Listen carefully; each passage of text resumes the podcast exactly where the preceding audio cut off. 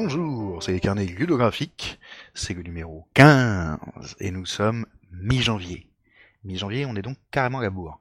À la bourre parce que, théoriquement, nous allons essayer de faire en sorte que, euh, comme nous l'avions fait depuis quelques mois, les carnets ludographiques sortent en début de mois. Là, on est à la bourre, bicose, euh, rentrée, crève saisonnière, emploi du temps qui nous ont explosé au visage. Euh, mais on va tâcher de retomber sur nos pieds par la suite. Et aujourd'hui, je suis avec Julien. Bonjour Julien. Bonjour et bonne année. Bonne année aussi. Euh, nous allons parler des propositions créatives. Nous serons dans le cadre de Garded Joueur, ce sera le numéro 5 de Garded Joueur en vrai.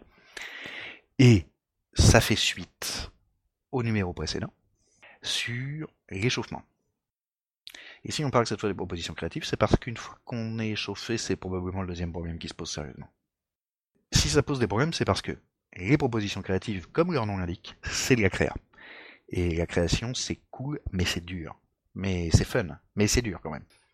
Et pourquoi dur? Parce que un certain nombre de problèmes se posent de manière extrêmement récurrente en création pratiquement quel que soit le sujet de création, même si aujourd'hui on va évidemment se préoccuper essentiellement du jeu de rôle et euh, du fonctionnement de la création commune en jeu de rôle, puisque nous nous adressons aux joueurs et que le but est de d'affiner un peu les moyens qui leur permettent de faire des propositions, de les faire entendre et de les discuter pendant qu'au cours d'une partie, ils apprennent des trucs. Bah oui, parce que en jeu de rôle, contrairement à une impression qu'on peut avoir au départ, la création, elle se passe vraiment des deux côtés de l'écran. Du côté du MJ, tu en as déjà parlé pas mal dans d'autres carnets bibliographiques, et aussi du côté du joueur. Et eh oui. Et donc effectivement, dans l'heure des joueurs, on se préoccupe pas mal de ça. Les problèmes fréquents euh, qui se posent en créa, le premier, c'est une espèce de contradiction entre la nature et euh, la culture, en tout cas entre l'instinct naturel et les acquis, c'est créer quelque chose de naturel. Ça vient très vite aux enfants, ça vient très vite aux gens dès qu'on les met dans une situation qui leur permet. Par contre, pour faire de la bonne créa, généralement il faut un peu de méthodo. Et le problème, c'est que cette méthodo a souvent tendance à contredire l'instinct. Et puis ça bride, quoi. Et donc, euh, la première problématique à résoudre, c'est d'essayer de trouver une méthode qui guide l'instinct sans le brider. Ah, une méthodologie, euh, c'est bien. T'as des, as des recettes miracles pour ça, des, outils euh, magiques qui nous permettraient de toujours réussir la, création? Non. Ça c'est fait. Dommage. oui. Alors en l'occurrence, non, il n'y a pas d'outils magiques. Il y a des principes, je parlerai euh, tout à l'heure euh, de la démarche créative et de la en quoi cette notion euh, qui est en fait extrêmement propre à un certain nombre d'arts appliqués est peut-être très utile au jeu de rôle, mais en réalité, en dehors de quelques principes et d'un certain mode de pensée par rapport à ce qu'on est en train de faire, il n'y a pas de solution miracle parce que d'abord, il y a cette notion d'intuition et de méthodo et en réalité euh, pour ne pas brider votre intuition, votre instinct, c'est-à-dire qu'il faudrait adapter la méthodo constamment. Donc déjà la méthodo elle est hyper personnelle. Et ensuite parce que euh, la créa implique tellement de paramètres, y compris euh, des notions de support, des notions de contexte. Là on le fait en commun, c'est-à-dire que non seulement il va y avoir les paramètres perso, mais il va y avoir le mix des paramètres perso qui produisent comment ce groupe-là de gens qui travaillent entre eux ou qui produisent entre eux fonctionne et quelles méthodos ils ont besoin eux. Donc en fait c'est toujours hyper personnel et il n'y a pas de recette miracle. À part euh, souvent faire, refaire, refaire. Ce qu'on essaie de pas faire en jeu de rôle, ce qui pose une toute autre euh, question qui est celle de l'improvisation. Dans tous les cas, quand on travaille avec des gens, comme dans tous les cas de créa, parce qu'on fait qu'on refait un peu, mais aussi parce que euh, pendant qu'on est en cours de produire des trucs imaginaires, on a besoin euh, de les juger au bon moment, c'est-à-dire pas de les juger pendant qu'on les fait, mais une fois qu'on les a fait. Il faut pouvoir identifier ce qui marche. C'est souvent une question de genre, de forme, de fond, euh, j'y reviendrai, mais il faut aussi être capable d'admettre ce qui merde. Ouais. À ce propos d'ailleurs, pour identifier tout ça, il faudrait peut-être d'abord se poser une question de l'objectif de, de, la destination et de l'objectif de cette création commune en jeu d'hier. C'est-à-dire que en jeu de rôle, qu'est-ce qu'on va créer et quels sont nos objectifs quand on va créer ensemble pour du jeu de rôle? Justement, en fait, c'est ça le fondement de la démarche créative. C'est établir des objectifs. En fait, le domaine de la création, ou les domaines de création, sont tellement vastes, c'est tellement grand, que ne serait-ce que pour pouvoir s'y orienter, il faut commencer par découper dans cette immensité le petit bout qu'on a l'intention de traiter. Il faut éviter de trop s'en écarter, mais il faut baliser ce petit bout pour savoir où il est. À partir du moment où on sait où il est, on a planté des petits fanions repères qui vous permettent de dire voilà le périmètre de notre création. Euh, vous avez le droit de sortir du périmètre, mais au moins parce que le périmètre a été manifesté, vous savez que vous êtes dehors. Vous savez qu'il ne faut pas y rester trop longtemps, et vous pouvez revenir vers le périmètre. C'est à ça que ça sert un point de repère. Enfin, à partir du moment où vous avez établi ces repères et que vous commencez à vous orienter dans l'espace de la création, vous pouvez commencer à établir un cap et à dire on voudrait aller par là. Mais tant que vous savez pas où vous êtes, ça sert pas vraiment à grand chose de dire on voudrait aller par là. Quand tu dis on voudrait, euh, parce que moi je comprends bien l'intérêt de la création pour le MJ. Pour les joueurs, on parle de création commune. Euh, pourquoi est-ce qu'on s'embête à faire tout ça? Est-ce qu'il y a un vrai intérêt euh, là-dedans? Et puis surtout, comment on fait pour faire ça en tant que groupe? Alors, comment est-ce qu'on fait ça en tant que groupe? La réponse est essentiellement on en parle et globalement on va pratiquement passer tout ce carnet bibliographique à euh, expliquer les manières de proposer des idées, de les admettre ou de les refuser, et éventuellement de négocier quand on se contente pas de euh, oui ou non. Ouais. Néanmoins, euh, ça, ça va être notre thème global. Pour répondre à la question précédente qui était est-ce que c'est intéressant de le faire? Oui. Enfin, en tout cas, si j'ai pas envie de passer deux heures à en parler, euh, c'est parce que je pense qu'il y a vraiment des choses à y gagner. Par contre, est-ce que c'est indispensable de le faire? La réponse est non. Encore une fois, la bonne manière de jouer au jeu de rôle, c'est celle qui vous amuse. Et comme souvent dans les carnets bibliographiques, on vous propose des trucs qui nous paraissent intéressants, parce qu'ils nous paraissent intéressants, mais vous êtes absolument pas obligé de le faire. C'est pas ça qui va déterminer si vous êtes un bon ou mauvais joueur, si vous avez le droit de revenir la semaine prochaine, si, bah, autre chose. Juste, c'est cool, ça peut produire des trucs intéressants, c'est plus de boulot que d'habitude. Ouais. Même, euh, même quand on fait ça avec Gérard, qui a toujours des propositions à la con? Même quand on fait ça avec Gérard, a toujours des propositions à la con. Peut-être parce que ces propositions à la con, elles sont pas si stupides que ça finalement. C'est assez souvent le cas. Euh, c'est-à-dire que, assez fréquemment, une proposition à la con, c'est une proposition qui ne correspond pas aux objectifs. Mais quand c'est une proposition conne, c'est-à-dire un truc qui fait marrer tout le monde, alors que vraiment, euh, souvent, on s'aperçoit que c'est pas parce qu'elle correspond pas aux objectifs, c'est parce qu'elle contourne, détourne, inverse l'objectif. Et ça, c'est souvent hyper intéressant à observer. J'entends, euh, ça vaut le coup de le considérer sérieusement avant de rejeter les trucs qui font marrer tout le monde peut-être se mettre un tout petit peu en, retrait en, acceptant que bah, les bonnes idées, elles viennent pas forcément que de nous. Ce qui va nous amener effectivement à une autre problématique fréquente en créa qui est la place de l'ego. Pour faire simple, si vous n'avez pas d'ego, si vous ne vous mettez pas en valeur, si vous ne vous préoccupez pas de vos propres envies, vous pouvez pas créer. C'est juste pas possible. Par contre, quand on crée à plusieurs, il faut savoir quand investir son ego quand lui le pousser légèrement de côté pour faire de la place aux égaux des autres, et quand il n'est absolument pas pertinent d'être par exemple susceptible. Parce que quand on va avoir des discussions créatives, des fois on va dire ah j'ai une super bonne idée et les gens vont vous dire non elle est pas top. Parfois ils auront des raisons objectives de dire elle est pas top. Elle est en dehors du périmètre, elle n'a aucun rapport avec les objectifs et elle n'amuse que toi alors qu'on est quatre. Si vous voulez jouer à la création avec vos petits camarades, il va falloir accepter que ça arrive. C'est un peu comme quand vous faites du sport et que des fois vous êtes près du but en train de faire la passe, la passe, et quelqu'un a autre chose à foutre. Quelqu'un est mieux placé que vous euh, et qu'on vous fait pas la passe. Ça veut pas dire qu'on vous aime plus. Ça veut dire que vous étiez pas le mieux placé à ce moment-là. D'ailleurs, je, tiens à dire que je n'ai pas euh, dans mes fréquentations de, joueurs qui s'appellent Gérard, hein, que je ne lui en pas particulièrement. Donc, euh, nous avons parlé du naturel et de l'acquis, d'être capable d'identifier ce qui marche et d'admettre ce qui merde, de la place de l'ego. Tout ça nous ramène à la démarche créative, à la nécessité d'établir des objectifs. Et je vais vous parler cinq minutes de ce qu'on appelle la Bible en écriture. Et quand je dis en écriture, c'est à la fois en audiovisuel, en jeu vidéo, etc.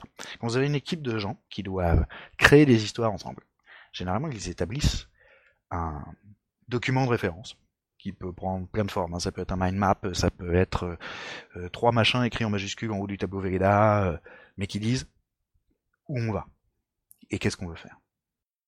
Après, cette Bible peut contenir des éléments beaucoup plus complexes, beaucoup plus approfondis, comme par exemple, voilà le détail du caractère de ce personnage à chaque fois qu'on va utiliser ce personnage, que ce soit Roger ou Micheline.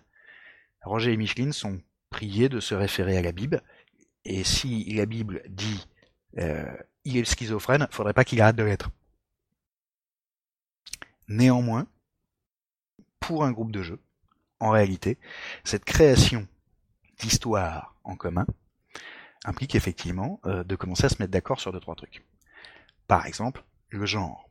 Quel est le genre narratif qu'on a décidé d'exploiter? Si vous faites par exemple du polar noir, les Marx Brothers ne peuvent pas y venir. On ne peut pas commencer à faire des blagues potaches on peut faire de l'humour, mais il faut que ce soit de l'humour noir, il faut que ce soit du sarcasme, il faut que ce soit de l'ironie. Ça peut être euh, de l'humour triste et désespéré. Mais si on a dit que c'était du polar noir, il n'est pas possible qu'un clown traverse le polar noir à un moment en balançant des tartes à la crème à tout le monde. Ça, ça va non seulement ruiner l'effet du polar noir, mais probablement pas bien faire fonctionner le clown. Le genre, ça consiste à établir un certain contexte une certaine direction créative globale qu'on peut ou non respecter. Encore une fois, on a le droit de sortir du périmètre. Juste, euh, à partir du moment où vous êtes loin du périmètre, sachez que vous prenez des risques. Et à un moment, euh, que vous allez faire des trucs qui n'ont plus aucun rapport avec la choucroute. Et qu'on ne pourra donc pas intégrer derrière. Donc ta, ta Bible, elle permet de garantir une certaine cohérence de la création. C'est ça. Le deuxième aspect euh, de cette Bible, généralement, c'est euh, de quoi on va traiter. Donc c'est établir des thèmes. Éventuellement, on peut aller jusqu'à établir des propos, mais le propos étant par rapport au thème, nous en avons déjà parlé dans les, intentions narratives.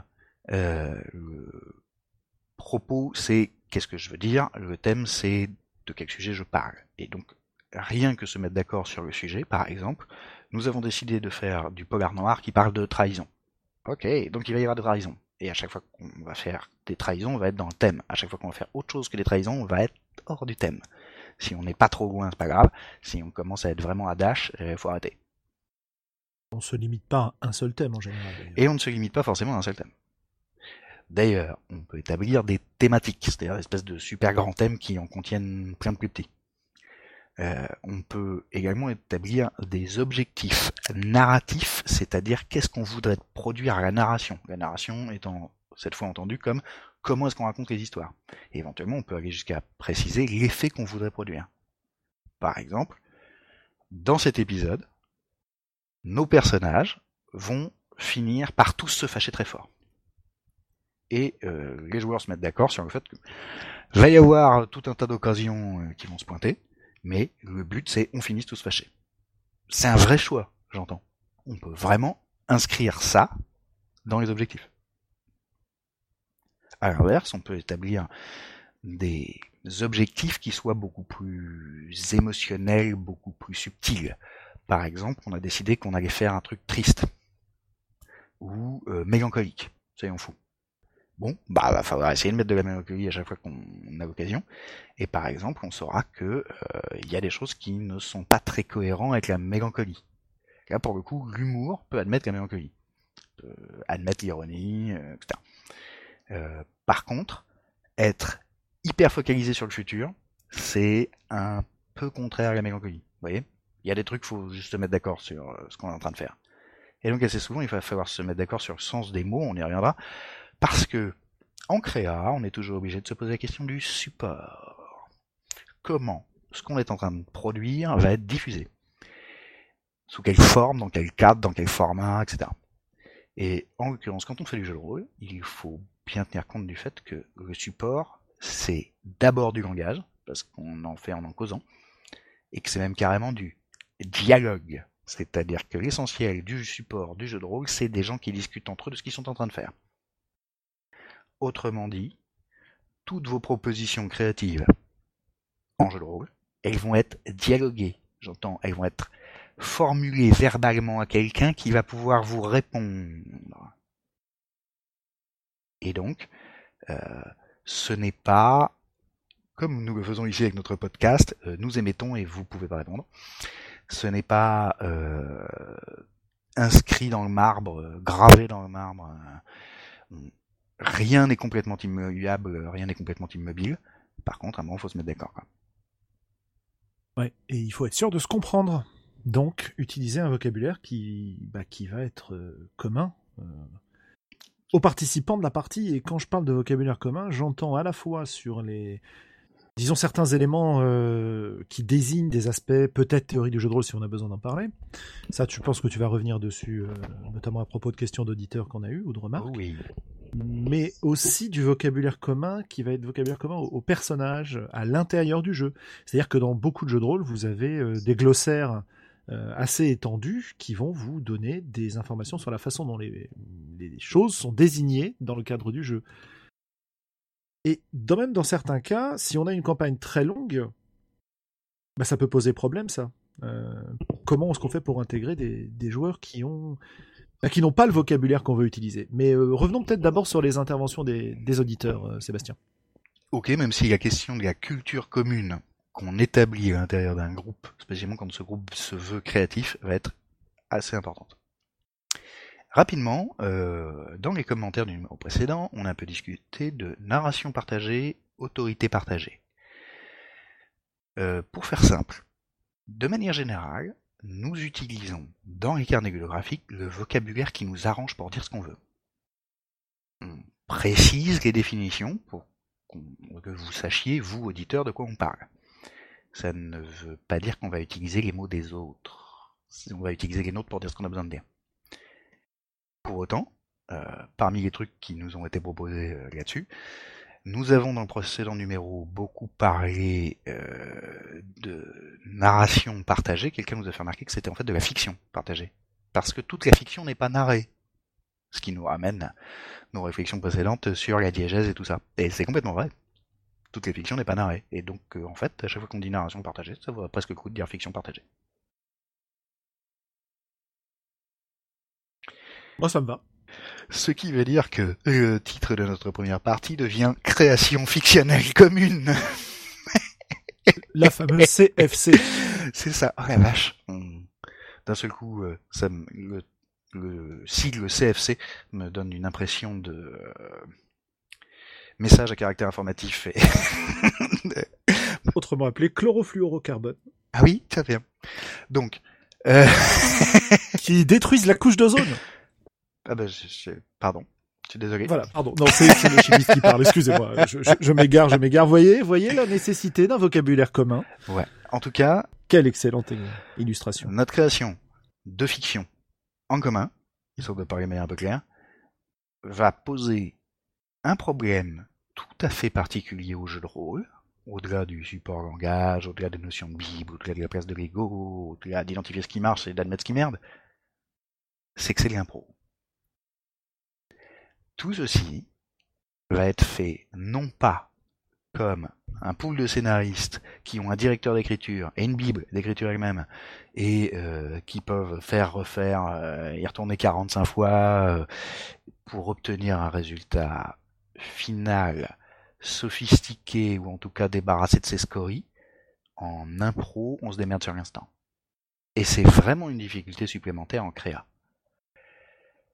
elle implique nécessairement de pouvoir discuter, j'ai envie de dire en temps réel, au fur et à mesure qu'on est en train de créer, si possible sans s'arrêter, pardon, sans s'interrompre, euh, de ce que nous sommes en train de faire. C'est-à-dire qu'il suffit pas de créer, faut réussir à en parler sans s'arrêter de créer. Là, ça nécessite d'être non seulement vachement à l'écoute, mais d'employer euh, ce qu'on appelle du métalangage dans le cadre de ce carnet bibliographique, on y reviendra plus tard. Euh, ce n'est pas toutes les définitions de tous les métalangages, mais on en parlera un petit peu.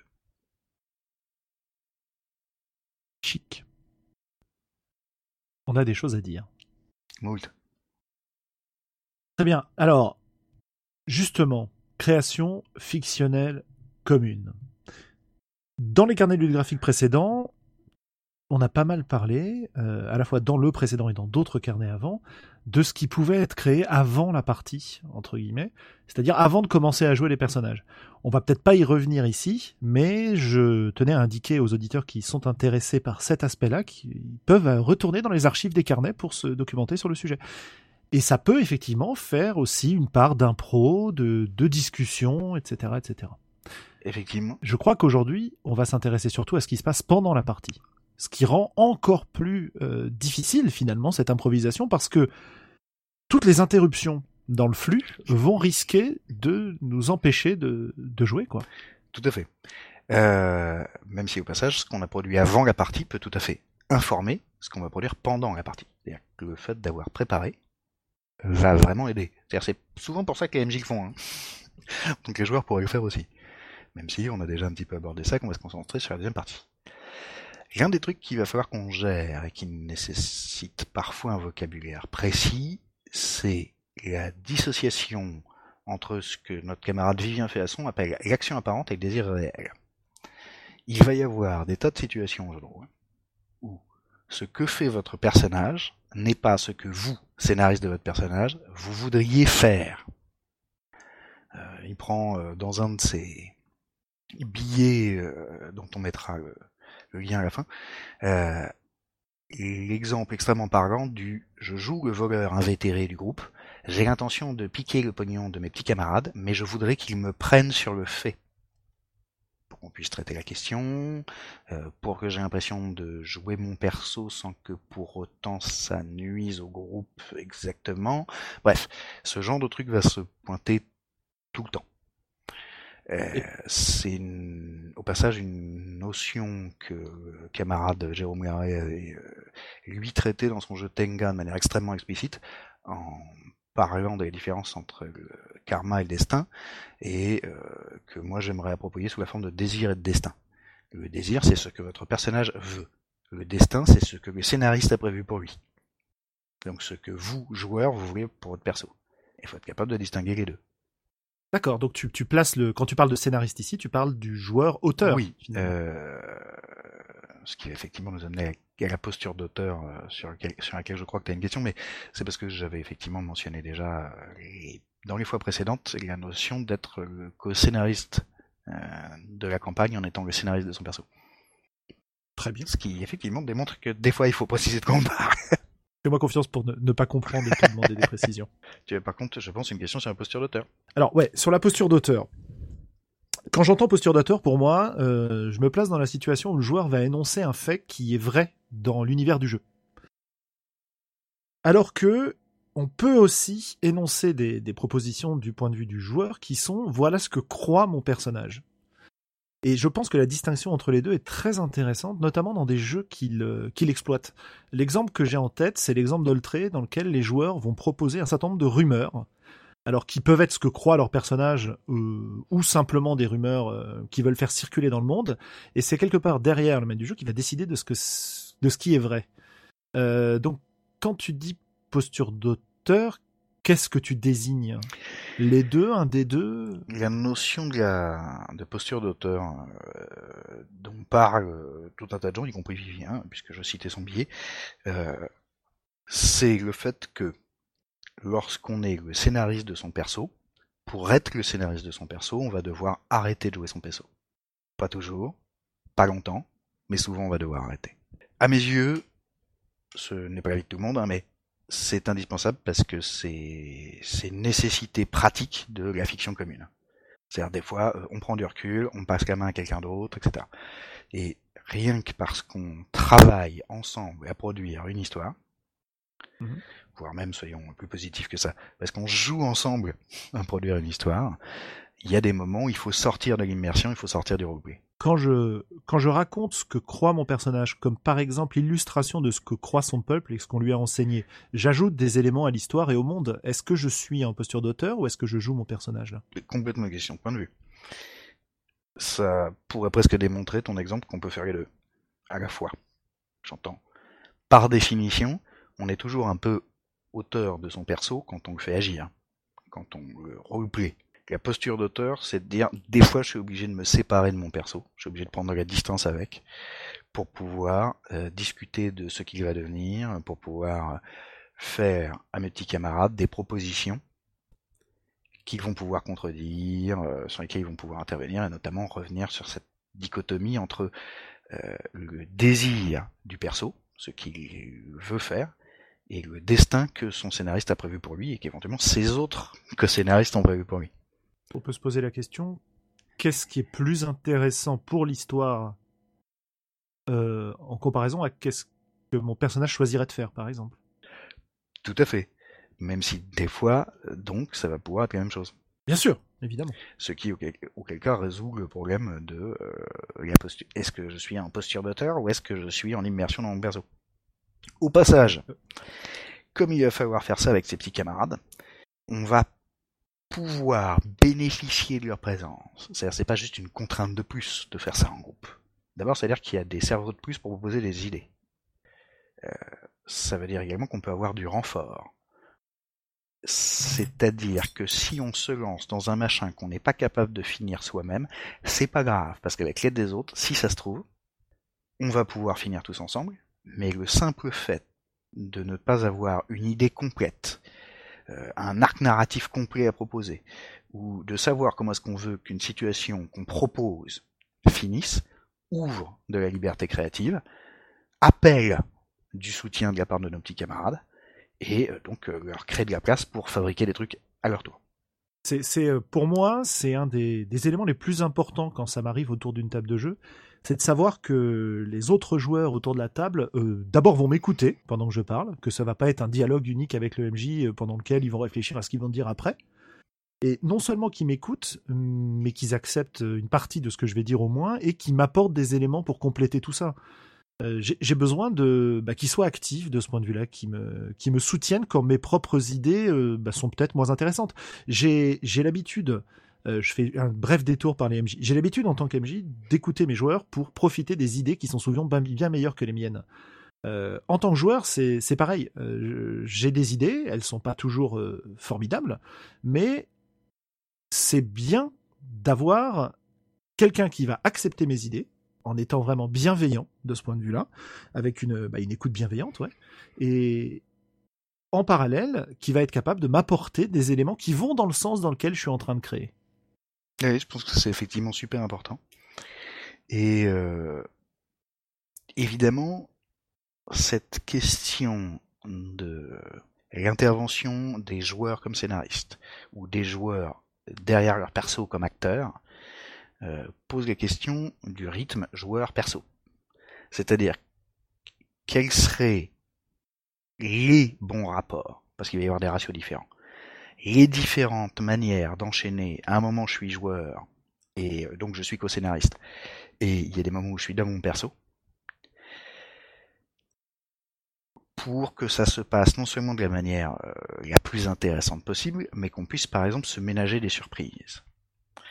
Par exemple, on peut complètement lancer une scène en étant le scénariste de son perso ou du perso des autres, en fait, et réintégrer son personnage, redevenir seulement le perso, euh, redevenir immergé dans son perso, pour que les autres finissent de raconter le contexte, pour qu'ils finissent d'envoyer des éléments, donc qu'on puisse profiter du machin qu'on a inventé, de son développement, de sa fin, de son éventuel dénouement, etc., euh, en tant que joueur, en tant que joueur de personnage, si vous voulez.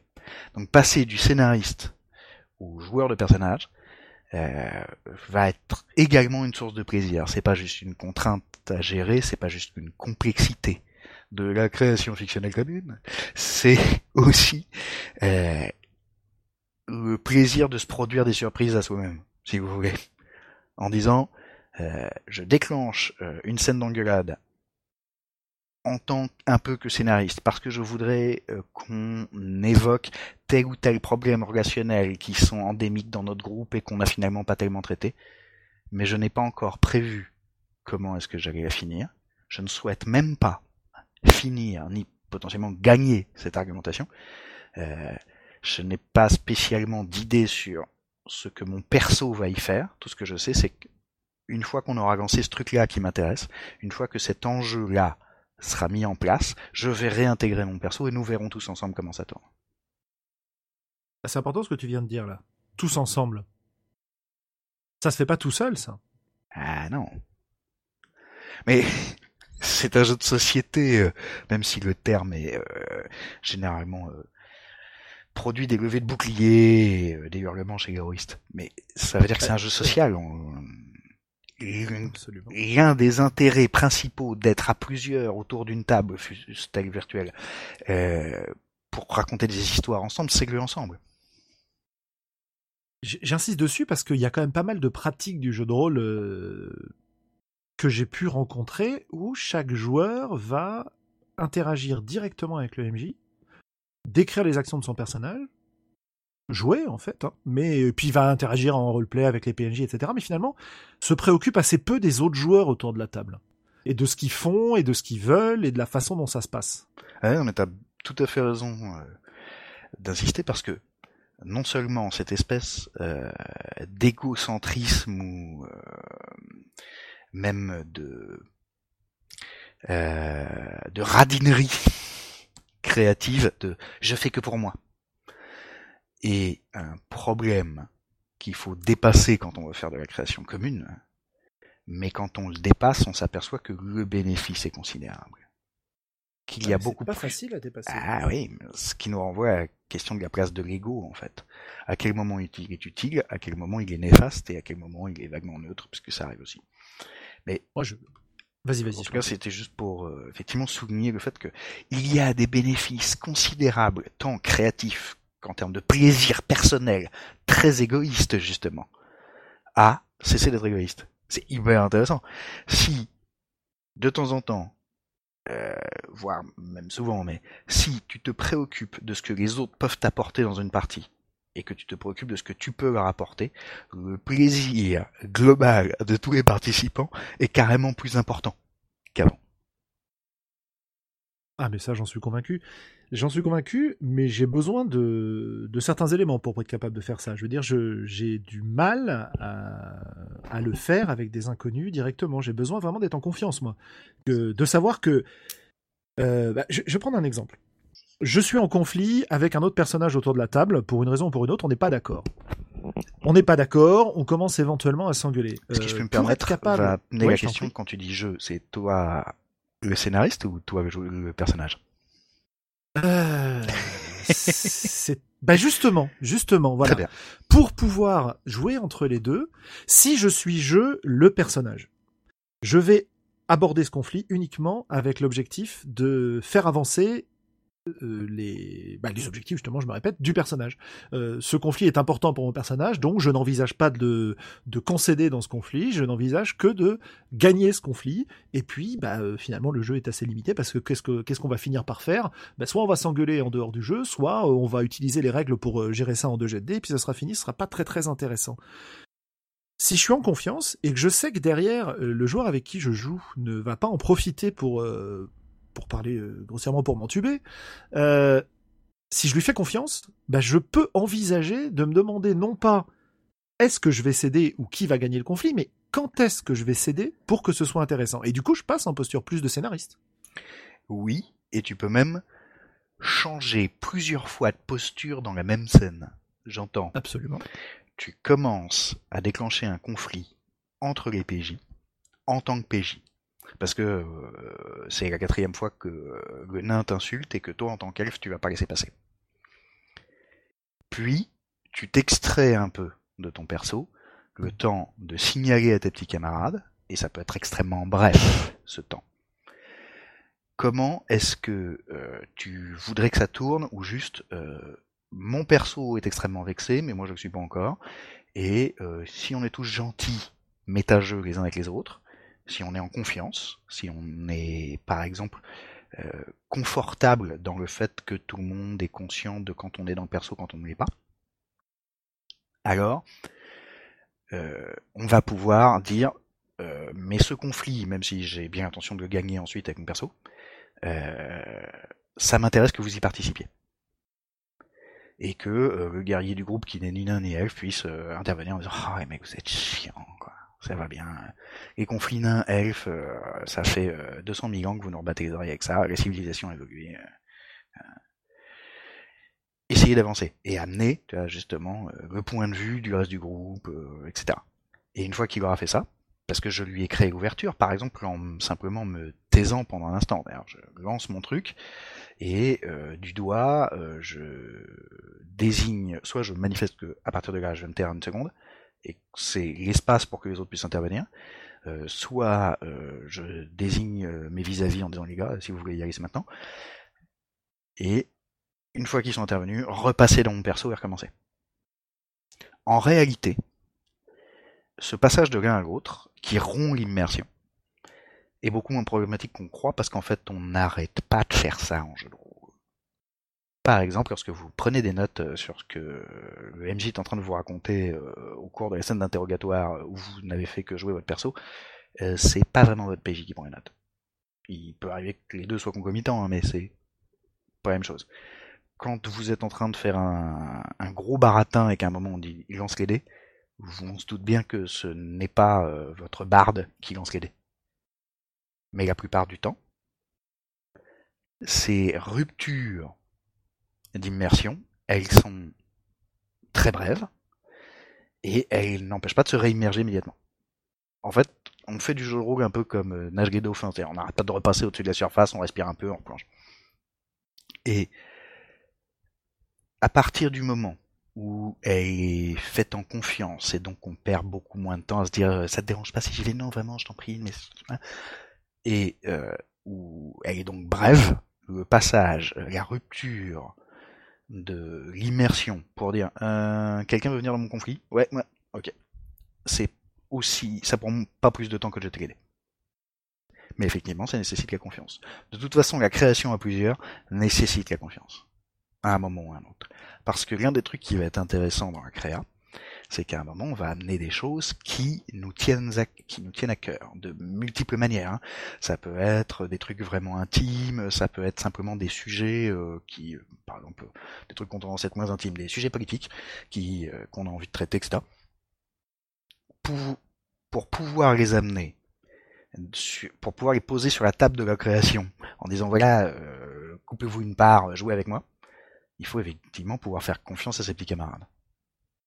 Ouais, moi je retiens un truc, euh, parce que là on, est en train de virer hippie un petit peu, le, côté confiance.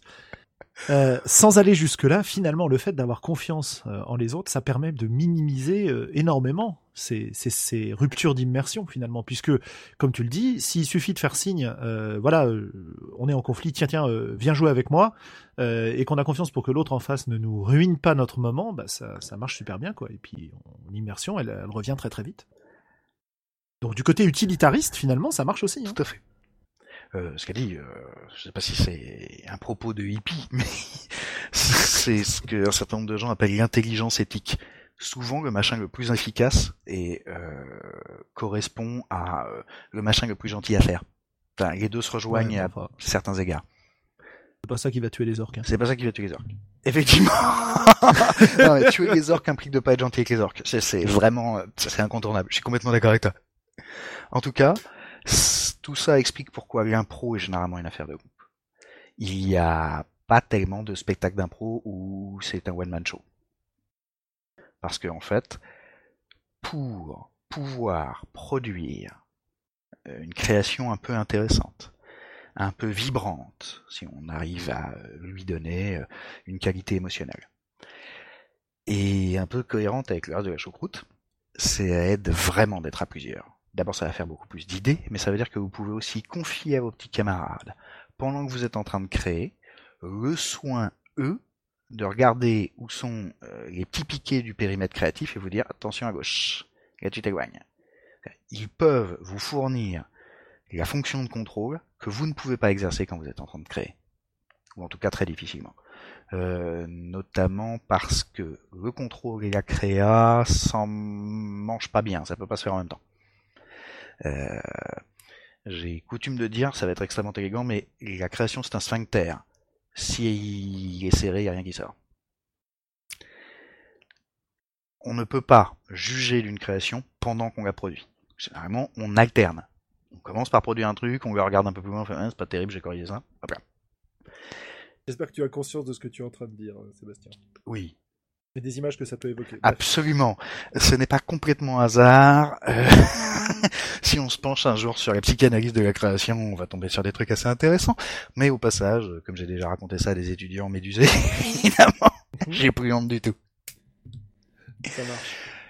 Mais voilà, tout ça explique euh, pourquoi l'impro est affaire de groupe et euh, pourquoi la création commune au sein du jeu de rôle nécessite en fait d'établir non seulement de la confiance, mais ça va être notre, euh, la suite de développement, euh, des manières de communiquer qui nous permettent euh, de proposer efficacement des choses pour qu'elles puissent être débattues, acceptées, refusées, négociées efficacement. En l'occurrence, il va falloir formuler une proposition ou une demande créative de manière efficace. Une proposition, c'est dire j'ai une super idée, la voilà. Vous paraît-elle super? Êtes-vous prêt à l'intégrer en tant que tel? Une demande, c'est j'ai besoin d'une super idée. Ça peut être, comme on le disait tout à l'heure, euh, je suis prêt à initier une scène, mais je n'ai pas prévu comment est-ce que je voulais la finir. Et puis si ça se trouve, ça va devenir un enjeu ludique et donc elle va être réglée par euh, les aspects ludiques du jeu. On va gagner ou perdre. euh, il y aura un challenge, etc. Ça peut être très simplement, j'ai besoin d'inventer un PNJ pour une raison X ou Y, et par contre, j'ai pas d'idée hyper précise sur tous les aspects. Je sais que j'ai besoin, là tout de suite, d'un PNJ adjuvant, c'est-à-dire quelqu'un qui vienne m'aider. Euh, Je n'ai par contre pas réfléchi à sa psychologie. Euh, je fais une demande créative qui est quelqu'un pourrait-il me fournir la psychologie de ce PNJ Évidemment, tout ça dans le cadre où euh, les joueurs ont la possibilité de créer des PNJ. hein. Mais Oui, bien sûr. pour pouvoir Comment je fais, Oui. dis-moi? Euh, J'allais pardon. juste préciser, pour que tout ça fonctionne, il faut d'abord qu'on soit en accord sur le contexte. Ah, C'est justement ce que je t'avais posé comme question. Comment je fais pour distinguer un, un brainstorm euh, où je balance toutes les idées qui me passent par la tête avec une, une création commune en jeu de rôle? Alors, euh, il y a d'abord une question de temps, donc de moment et de- d'alternance. En réalité, euh, on peut parfaitement faire du brainstorm en jeu rôle. C'est-à-dire dire, là on arrête de jouer, on arrête d'incarner nos persos, et on dit juste, euh, pour la suite, de quoi vous auriez envie, tout le monde balance des trucs, euh, dans le tas il y aura des conneries, c'est pas grave, j'entends il y aura des machins qui ne seront pas pertinents et pas utiles, mais il y aura des trucs qui seront cons mais drôles, et souvent quand un truc fait marrer dans un brainstorm, c'est ce que je disais un petit peu plus tôt, c'est un bon indicateur de en fait ce truc est probablement intéressant. Souvent, il implique une ironie, il implique une distance par rapport au sujet, il implique un contre-pied, qui sont en fait toujours dans le thème, qui consiste juste à jouer avec le bord. Mais si on précise le contexte, euh, c'est pour effectivement essayer, si on n'a pas spécialement envie de s'arrêter pour faire un brainstorm, de produire des idées qui sont à peu près dans le périmètre créatif. Euh, on peut parler de référents. On parle euh, parfois en jeu de rôle de référents communs. Euh, Souvent c'est le bouquin de règles, parfois c'est le MJ, euh, parfois c'est un- une culture commune qu'on a, je sais rien moi, du, du Seigneur des Anneaux et du fait que donc les actions sont comme ça, les orques sont comme ci, et que euh, si on se déplace euh, loin à l'est du Gondor, on finit par trouver tel pays. Ouais, un, un univers, mais C'est pas ça. que. Quoi. Il y a aussi euh, des codes, euh, un certain rapport, une certaine culture commune. Une certaine culture commune qui peut correspondre d'ailleurs à ce que tu évoquais tout à l'heure sur ces terminologies qui s'établissent au sein d'un groupe. C'est de la culture commune. Et c'est la culture commune est un truc nécessaire à la création en commun. Éventuellement, il ne peut naître que des tentatives plus ou moins réussies de création en commun, et au bout d'un moment, on a cette culture commune de, on l'a fait depuis deux heures et demie, euh, il y a une demi-heure, on a dit ça, euh, ça a été discuté, ça a été intégré, maintenant on sait c'est. C'est un des trucs qui va permettre de définir le périmètre. Mais, au-delà de cette notion de référent, il y a aussi la notion de genre que j'ai déjà mentionné. Certains vont parler de contrat social, mais en fait, ça a tout un tas de d'autres connotations que je préfère ne pas utiliser, donc euh, désolé pour le terme contrat social, il ne sera pas utilisé aujourd'hui. Pas plus que ça. T'inquiète pas, je. Ok. Euh, néanmoins, il y a un quadruple cadre qui, à mes yeux, résume un peu tout ça. C'est-à-dire, il y a quatre cadres insérés les uns dans les autres qui informent le contexte de notre création commune. Le cadre le plus large, le plus à l'extérieur de tous, c'est le cadre social. C'est un truc qu'on a déjà beaucoup mentionné euh, depuis le début dans des joueurs. Euh, c'est euh, comme vous êtes en société avec des vrais gens, que ces vrais gens ont une vraie sensibilité, etc. Essayez de pas vous comporter comme des connards. Essayez de pas être méchant. Essayez de pas être inutilement méprisant. Euh, et euh, de faire preuve de cette écoute bienveillante euh, qu'on a déjà mentionné plein de fois. Et également d'ailleurs de la bienveillance active que tu mentionnais, tout ça. Ça c'est le premier cadre, c'est le cadre social. Il y a des choses qu'on fait pas juste parce qu'on est en société. Le deuxième cadre, c'est le cadre du jeu, qui est inséré à l'intérieur du premier. Généralement, quand on s'en préoccupe, c'est parce qu'on a considéré que le cadre euh, le plus à l'extérieur était déjà acquis. Et donc, euh, le cadre du jeu, c'est qu'en gros, si on joue à Vampire et des Vampires, on va sans doute passer beaucoup de temps à manigancer des trucs, à faire des fourberies, et que par exemple, si on joue à Vampire, euh, les fourberies entre joueurs sont admises. Pas nécessairement. mais- Disons que ça doit être défini. Ce qu'a dit, voilà, jouer à Vampire en refusant ce truc-là, c'est passer à côté d'une grande partie du thème de Vampire quand même. C'est un peu comme de décider, ouais, mais j'ai pas de dents et je bois pas de sang. Ok, c'est plus... Non, pas, pas, pas nécessairement. euh, on va pas rentrer dans le débat, mais pas nécessairement.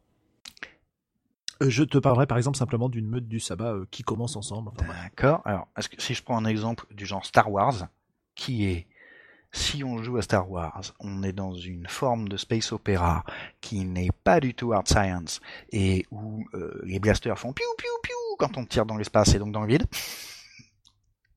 C'est bien, c'est plus simple. Je pense que C'est c'est mo- c'est moins polémique. Beaucoup plus euh, commun comme, Ça euh, comme définition. C'est beaucoup donc, moins polémique parce Euh, que voilà, si on joue à Star Wars, on sait que normalement, il n'y a pas de raison pour que même l'ingénieur de bord, qui est joué par euh, Germaine, euh, interrompe les autres pour dire non mais écoutez en fait on peut pas faire ça parce que le liquide que vous voudriez utiliser va geler à l'extérieur donc ce sera de la glace qui sera pas liquide parce qu'on est dans le zéro absolu. On est à Star Wars, ça va. Si quelqu'un, de toute façon Star Wars c'est pas de la SF. hein. en tout cas, c'est pas de hard science, mais c'est potentiel. Mais Voilà.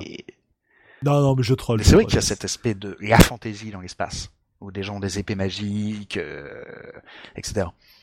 Mais en tout cas, où il y a des magiciens, bref. Mais euh, il faut établir le cadre du jeu. Et ce cadre du jeu, par exemple, c'est que si vous jouez à Dogs in the Vineyard, euh, il va y avoir des questions religieuses, il va y avoir des questions morales, et après il y a les aspects mécaniques, euh, qui sont généralement admis en même temps que le cadre de jeu, qui sont euh, les règles disent que on utilise tel dé, ben on utilise tel dé quoi. On a besoin de se mettre d'accord là-dessus. Ensuite, il y a le cadre de la partie. Voilà. Je, je Ah, si tu veux intervenir, vas-y. faisais un peu juste juste je t'interromps juste. J'allais dire je faisais un peu l'idiot avec Vampire, Star Wars, etc. Mais c'est justement pour illustrer la nécessité de se mettre d'accord. Voilà. Le cadre de la partie. Non, mais je pense que tu fais bien de souligner ce truc-là, ouais. Euh, ces cadres ne sont pas euh, immanents, ils ne tombent pas du ciel, on se met d'accord dessus, effectivement. Alors, euh, il s'avère que le cadre social, le fait qu'on joue en société, les règles de la vie en société ont été définies pour un certain nombre d'entre elles depuis assez longtemps, même si elles évoluent, hein, mais par bien d'autres gens que nous. Et je pense que ça fait partie des trucs qu'on n'a pas trop besoin de rediscuter. Mais pas trop ne veut pas dire jamais. Le cadre du jeu, effectivement, nécessite d'être discuté, mais à mes yeux, il a tendance à n'être discuté qu'une seule fois, c'est-à-dire au moment où on choisit à quel jeu on va jouer, quoi. Une fois qu'on a choisi qu'on allait jouer à tel truc, éventuellement en définissant un peu quel tweak, quelle version, quelle édition, euh, etc. euh, Normalement, c'est bon et on passe à la suite. Mais effectivement, ça tombe pas du ciel, quoi. Donc, le cadre extérieur, c'est le cadre social. Le second cadre, c'est le cadre du jeu. Le troisième cadre, c'est celui de la partie. Qu'est-ce qu'on fait de ce jeu? Notamment, il commence avec quels sont les persos que nous jouons? Comment sont-ils définis? Quelles sont les intentions que nous voulons pour notre partie à nous? Éventuellement, ça peut être euh, une campagne ou simplement euh, la séance d'aujourd'hui. euh, et qu'est-ce qu'on voudrait, à l'intérieur du cadre précédent du jeu, effectivement explorer? Évidemment, euh, ça se pose pas de la même manière pour tous les jeux. Par exemple, si vous jouez, je ne sais pas moi, Eclipse Face, par exemple, soyons fous, il va falloir, comme pour d'autres jeux hyper méga vastes, genre Toulouse, commencer par définir quel bout du setting on utilise, parce que c'est vraiment tellement grand que euh, on va généralement commencer par recadrer, rien que pour pouvoir avoir un périmètre maniable. Parce qu'un périmètre de création qui est tellement grand qu'on voit jamais les bords, euh, l'effet de repère est perdu.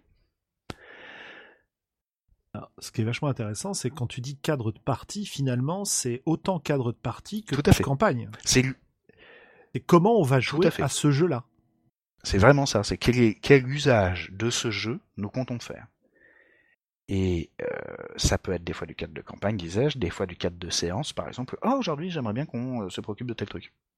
Euh, bah écoute, ça plaît à tout le monde, euh, très bien, on l'intègre au cadre de la partie. Et alors celui-là va être effectivement négocié beaucoup plus souvent. Au passage, si vous jouez longtemps en campagne, il est complètement normal que, en tant que joueur, vous exprimiez de temps en temps que vos avis sur la campagne ont changé. C'est une question qui s'est posée euh, il n'y a pas très longtemps dans une des campagnes que je mène, où je n'étais pas joueur, mais où clairement euh, les intentions des joueurs se sont modifiées. Ça nécessite qu'on en parle, qu'on redéfinisse le cadre de la partie. Et à l'intérieur du cadre de la partie, il y a ce que j'appellerais le cadre de la scène, mais qui est, euh, pendant qu'on y est, euh, les moments où on est en train de jouer son perso, et où euh, la situation diégétique, donc la fiction quoi, est en cours, et où on l'utilise, et de dire, par exemple, dans cette scène-là, euh, on aimerait avoir une certaine cohérence, on aimerait qu'elle amène certains thèmes, et qu'elle éventuellement amène certains propos, et à l'intérieur de cette scène où euh, tous nos persos s'engueulent parce qu'on avait décidé de faire une engueulade, c'est rigolo, euh, on en profite pour aborder par exemple la question du pognon, et que le seul problème qu'ont nos PJ n'est pas que le voleur euh, pique toujours plus que sa part, mais le fait que on finance tous le mage avec ses composants de sort qui coûtent un bras, et qu'il y a un moment où on pourrait commencer à se poser la question de est-ce qu'il est rentable de financer le mage? Évidemment, c'est une question qui va se poser par les persos. C'est une question intradiégétique. Euh, je pense qu'il n'y a pas vraiment de raison pour que ça devienne une question extradiégétique, même si j'imagine que ça arrive dans des groupes que euh, Robert, et non plus Grunt le nain, disent euh, Ouais, enfin, tout pognon qu'on gagne, il consiste à financer son grimoire à autre, ça va bien, pourquoi est-ce qu'il joue plus que nous? Néanmoins, si le but c'est dans cette scène-là, le cadre de cette scène-là que nous avons défini, nous avons l'intention de jouer ça et nous voulons aller jusque-là, ça veut dire qu'on établit l'objectif euh, fictif, fictionnel, dans le sens où il n'est pas l'objectif lui n'est pas imaginaire mais il concerne de la fiction, euh, qu'à un moment on va aborder la question du pognon. Parce que la question du pognon au sein de notre groupe nous paraît intéressant.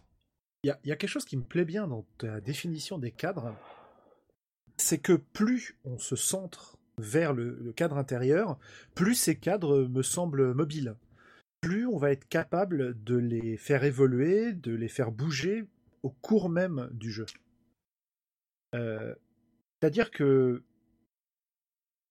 on va pouvoir aller mener des explorations sur les frontières de tes cadres, en fait. Oui, Et ça, ça me paraît source de beaucoup, beaucoup de jeux. Euh, notamment parce que, euh, bon, à la fois du point de vue, euh, co- comment tu dis, diégétique, et, euh, et du point de vue de la, de la dynamique de groupe, euh, c'est souvent autour de ces frontières qu'il y, a des, qu'il y a des conflits qui peuvent être générés. Et finalement, selon la posture dans laquelle on est au sein du groupe de jeu, c'est-à-dire euh, au niveau de cette confiance, par exemple, dont on parlait tout à l'heure, euh, soit ces conflits, ils vont pouvoir déborder et devenir des conflits de personnes parce que globalement, euh, Albert est pas d'accord avec l'interprétation du jeu de, de, de Richard. Ou alors, ça peut être des vrais débats entre les personnages sur la façon de définir le monde. Euh, parler de la métaphysique du jeu, par exemple. Et ça, c'est des, choses assez passionnantes. oui, et Est-ce oui. que, que ça bouge ces cadres pour toi? Ou est-ce que c'est une Non, interprétation non seulement que, ces que cadres je fais? bougent, mais ils bougent les uns par rapport aux autres. C'est-à-dire que si on bouge trop le cadre euh, numéro 3, il va finir par taper dans le cadre numéro 2, dans le, enfin, dans le cadre numéro 4. Euh, C'est-à-dire il va taper dans le cadre qui est autour de lui. Prenons un exemple. À un moment ou un autre, que ce soit euh, en cours de campagne, par exemple, on décide de redéfinir le cadre du jeu. Par exemple en disant euh, oui je sais bien qu'on avait dit que euh, on allait jouer à Toulouse euh, dans telle direction de Toulouse avec ou sans le mythe par exemple etc. Mais moi j'avais vachement envie de faire les terres du rêve et je demande aux autres si on pourrait faire les terres du rêve. Évidemment il touche le cadre social. C'est-à-dire qu'on est obligé à un moment ce, ce genre de modification nécessite d'interrompre la narration pour en reparler entre gens entre vrais gens autour de la table et dire euh, mes petits camarades, euh, j'ai envie de ce truc-là, est-ce que vous me l'accordez? Puisque j'ai bien conscience que ce, ma demande contredit le, le cadre qu'on avait établi. Donc ça nécessite que je fasse ah, mais oui, le cadre du jeu. Le fait de de modifier le cadre du jeu implique de s'appuyer sur le cadre qui est encore plus à l'extérieur, donc le cadre social, donc de le faire poliment. D'accord donc de prendre le temps de formuler. J'ai bien conscience que je suis en train de vous demander un truc qui est le contraire de ce qu'on avait dit qu'on ferait. C'est pour ça que je prends le temps de vous le demander gentiment. Et pas euh, seulement de compter sur les petits signes qu'on a établis entre nous, la confiance qu'on a entre nous. Là, faut verbaliser. Ça veut dire aussi que si on bouge le cadre de la partie assez loin, à un moment, il va modifier le cadre du jeu. Ça veut dire à l'inverse que si on bouge le cadre euh, du jeu, il va bouger le cadre de la partie. Puisqu'il est suspendu à l'intérieur du précédent. Bref, tu vois. Donc évidemment, les cadres se rencontrent. Des fois, ils se cognent. Mais effectivement, plus le cadre est petit, plus on est sur le cadre intérieur, qui est assez logiquement plus petit que les autres. Euh, sauf si c'est un cadre Doctor Who, mais c'est un autre problème. Euh, alors, plus ils sont petits, plus ils sont faciles à bouger, plus ils sont mobiles. Ouais, c'est d'ailleurs pour ça que souvent les problèmes qu'on va rencontrer, c'est quand on essaye de faire bouger le, le, cadre extérieur, quoi, le cadre social, celui que tu as appelé social. Euh, il y a beaucoup de, de, groupes de jeux qui survivent pas d'ailleurs aux, aux, modifications de ce cadre social. Alors, je parle pas d'arrêter d'être poli, gentil, etc. Mais je parle du fait de, par exemple, voilà, euh, il y a euh, Bob qui déménage. Qu'est-ce qu'on fait? On continue à jouer ou Tout à fait. Ou on joue Parce sans que Bob? Le cadre social est essentiellement défini par les gens qui sont là. De la même manière que, euh, par exemple, euh, moi j'ai vu euh, des campagnes exploser, je, je suis probablement pas le seul, hein, parce que le cadre social qui entourait le jeu a été fortement impacté par une décision au sein du jeu, pour être exact, à l'intérieur d'une scène quelqu'un a fait un truc qui paraissait bizarre à l'intérieur de la partie. Ça a tellement bougé le cadre de la partie que c'est venu impacter le cadre du jeu. Et ce cadre du jeu a fini par se manger le cadre le plus à l'extérieur, qui était le cadre social, parce que dans une scène, quelqu'un a fait un truc qui, sans penser à mal, qui est tellement mal passé pour un autre joueur que l'autre joueur s'est barré en claquant la porte et n'est jamais revenu jouer. Là, c'est parce que clairement, il y a eu un gros ratage. Ça arrive. Mais si on avait été capable à l'époque, et on n'en était pas capable, ça a raté, tant pis, euh, de s'interrompre, de conscientiser les cadres où on en était, on aurait sans doute pu s'appuyer sur les cadres qu'on n'avait pas envie de bouger pour discuter des cadres qu'on avait envie de bouger. Et notamment dire, euh, on est tous plutôt potes ici, on s'entend bien, on fait des trucs cool en jeu de rôle, il n'y a pas de raison pour qu'on se chie dans les bottes. Si machin vient de chier dans les bottes à machine, probablement euh, il l'a pas fait exprès. Mais voilà, il n'y avait pas assez de confiance, on n'a pas réussi à analyser le truc, et euh, machine s'est barré en claquant la porte. Il n'est pas revenu. Et je trouve qu'on est absolument dans l'art du joueur ici, puisque malheureusement, dans beaucoup de groupes, on va laisser euh, au MJ la responsabilité d'arbitrer ce genre de problème. Alors que si on est bien conscient de ces cadres et de la façon dont fonctionne notre groupe de jeu, ben on peut le régler nous-mêmes, quoi. On peut jouer en adulte, et ça, ça me, ça me, plaît beaucoup. Alors non seulement je suis complètement d'accord avec ta notion de jouer en adulte, mais j'irais jusqu'à dire jouer en équipe.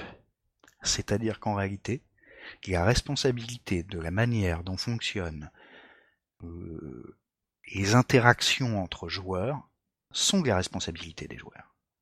Évidemment, c'est hyper tentant de s'adresser à un arbitre extérieur ou qui fait semblant d'être extérieur, euh, mais qui n'aura finalement un avis qu'arbitraire euh, sur le sujet, plutôt que de se mettre d'accord entre nous comme des adultes. Mais théoriquement, euh, si le MJ a plus ou moins de responsabilité sur le fonctionnement du groupe de jeu dans sa totalité, le groupe de joueurs, donc le paquet de gens qui ne sont pas MJ, qui sont du côté illustré de l'écran, euh, ont une responsabilité à s'entendre entre eux, à communiquer entre eux, à désamorcer entre eux les problèmes qu'ils ont créés entre eux. Puisque c'est ça être adulte. Ouais, et voilà, et j'ajouterais que ça n'implique pas que les personnages Tout à fait. euh, Oui, oui, bossent bien entre sûr. eux. hein. Et C'est par pas exemple, le- c'est pas le c'est sujet ici. un excellent exemple de la position des cadres, de comment est-ce qu'on s'appuie les uns sur les autres, etc. Euh, J'ai déjà vu à l'intérieur d'une partie de Battlestar Galactica un joueur prendre comme une attaque personnelle le fait qu'un autre lui ait fait une crasse. Euh, la réponse étant bah oui, mais je suis un silon.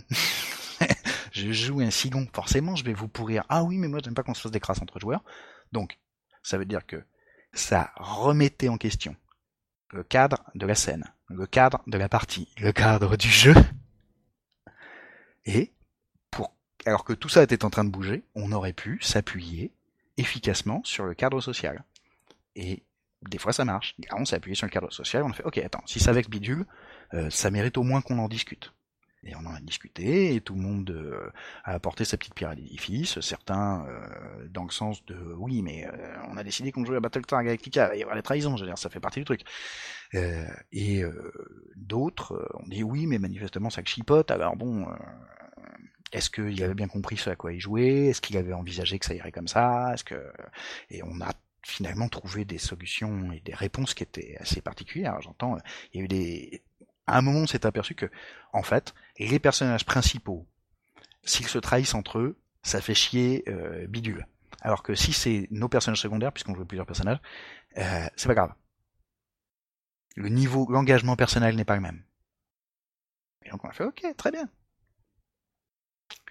Le personnage principal de euh, Bidule est devenu intouchable. Les vacheries se feront entre les autres personnages principaux, sans lui, ou entre personnages secondaires, y compris le sien. Voilà ce qui marche quand le cadre social tient, au lieu d'exploser.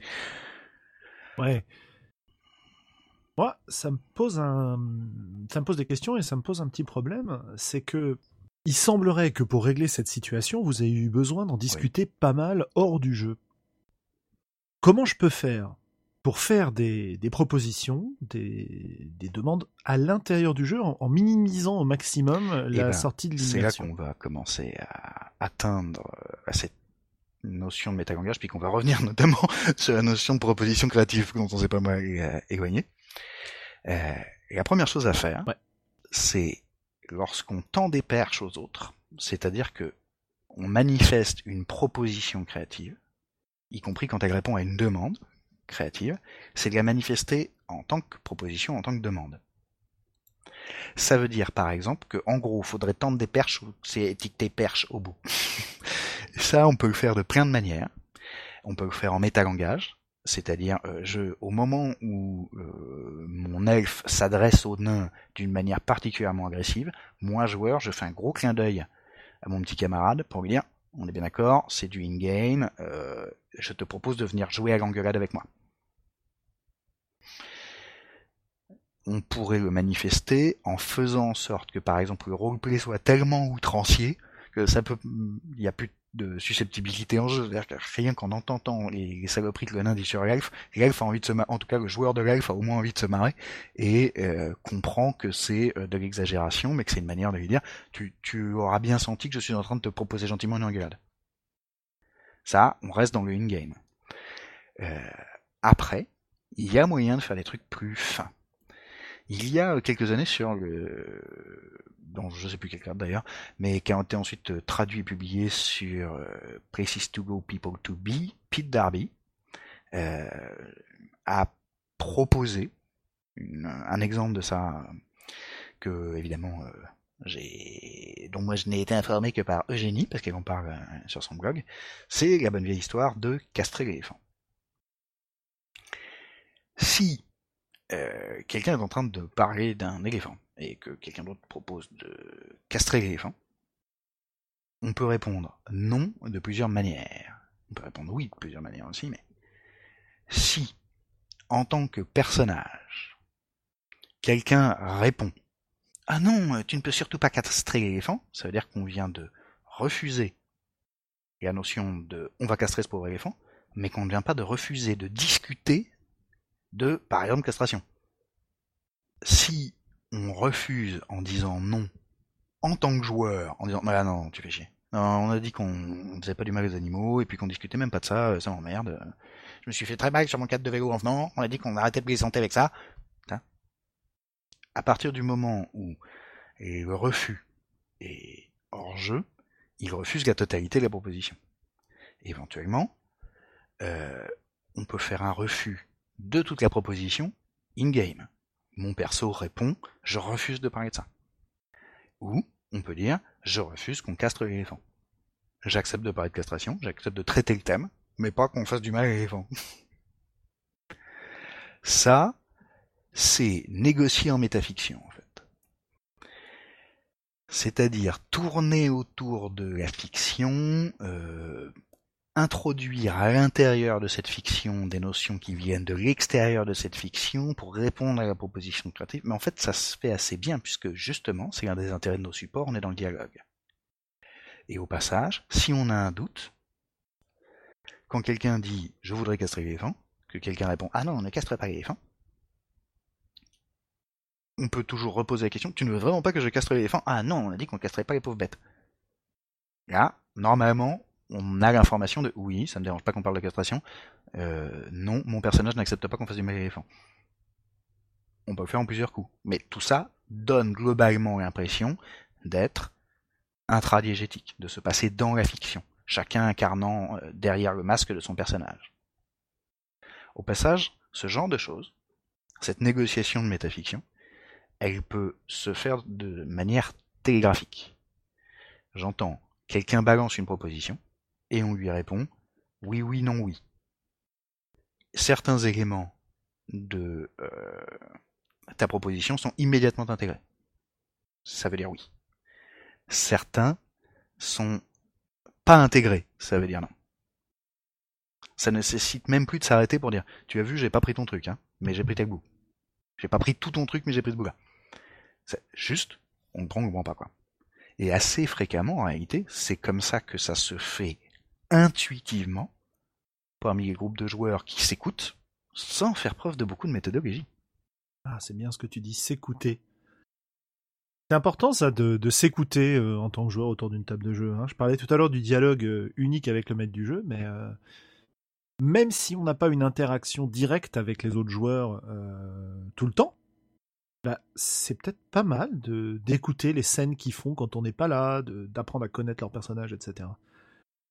Ça me permet, moi, de, bah, de mieux définir les cadres. Quoi. Et euh, au passage, ça pose donc euh, cette histoire de négocier de manière télégraphique en ne prenant pas certaines choses, s'appuyer sur suffisamment de confiance, c'est-à-dire sur suffisamment de certitude dans le fait que les autres nous écoutent, pour que s'ils ne répondent pas à un truc qu'on vient de dire, on sait que ça veut dire non mais ça c'est une question de contexte, parce que le métalangage s'appuie toujours sur le contexte du langage. Et euh, en réalité, ne pas répondre dans un contexte où on connaît bien les paramètres, c'est déjà répondre en fait, c'est répondre non. C'est un peu comme quand euh, vous demandez à votre belle-mère euh, si euh, elle veut aller au parc et que elle fait mine de ne pas entendre. vous, êtes capable généralement d'en déduire, parce que vous la connaissez un peu, que ça veut dire qu'elle veut pas aller au parc et qu'on va pas, même pas discuter des possibilités d'aller au parc, enfin en tout cas pas elle. Alors évidemment la méthode la plus simple, c'est éventuellement, si nécessaire, s'arrêter et causer.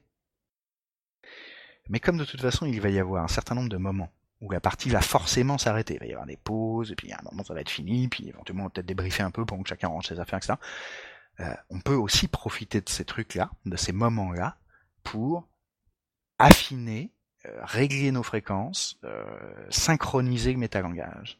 Et notamment dire, au fait, au moment où je vous ai fait le coup de l'éléphant, on était tous d'accord que c'était bien ça que je voulais dire et que c'est bien ça que vous avez répondu. Ouais, c'est bon. Banco. J'ai tendance à penser que c'est une tendance naturelle chez beaucoup de rôlistes. Si, bah, en tout cas, parmi les meilleurs souvenirs de, jeux de rôle que j'ai, c'est pendant les parties certes, mais c'est aussi après les parties, les nuits passées à discuter de ce qui s'était passé et de la façon dont on avait géré les choses. Hein. Alors je sais pas si c'est unique euh, de ma part, mais je pense que c'est quand même assez répandu cette idée de de parler du jeu Oui, tout à fait. hors du jeu. En fait, eh oui. non mais complètement. Euh, C'est-à-dire qu'on se raconte pas que nos histoires d'anciens combattants euh, et nos parties précédentes, mais en réalité, euh, la méthode de discuter entre nous est simple parce que c'est un truc intuitif.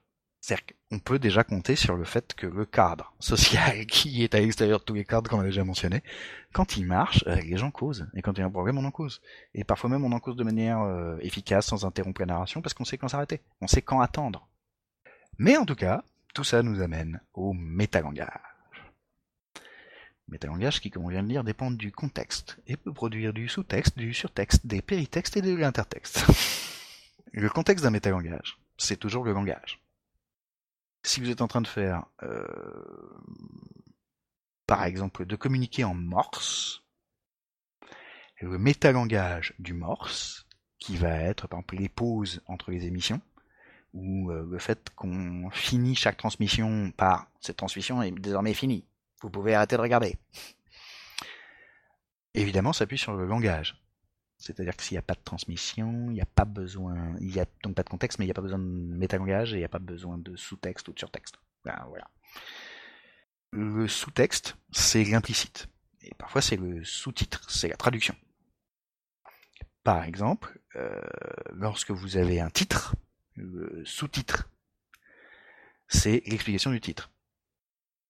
Euh, J'en sais rien, moi. euh, si euh, vous prenez euh, euh, Star Wars 4, euh, la menace fantôme, le sous-titre la menace fantôme, essaye d'expliquer pourquoi il y a un 4. Essaye de manifester, oui, alors on vous parler d'autre chose, mais on va quand même faire allusion au fait que c'est un peu pareil, ça. Bref.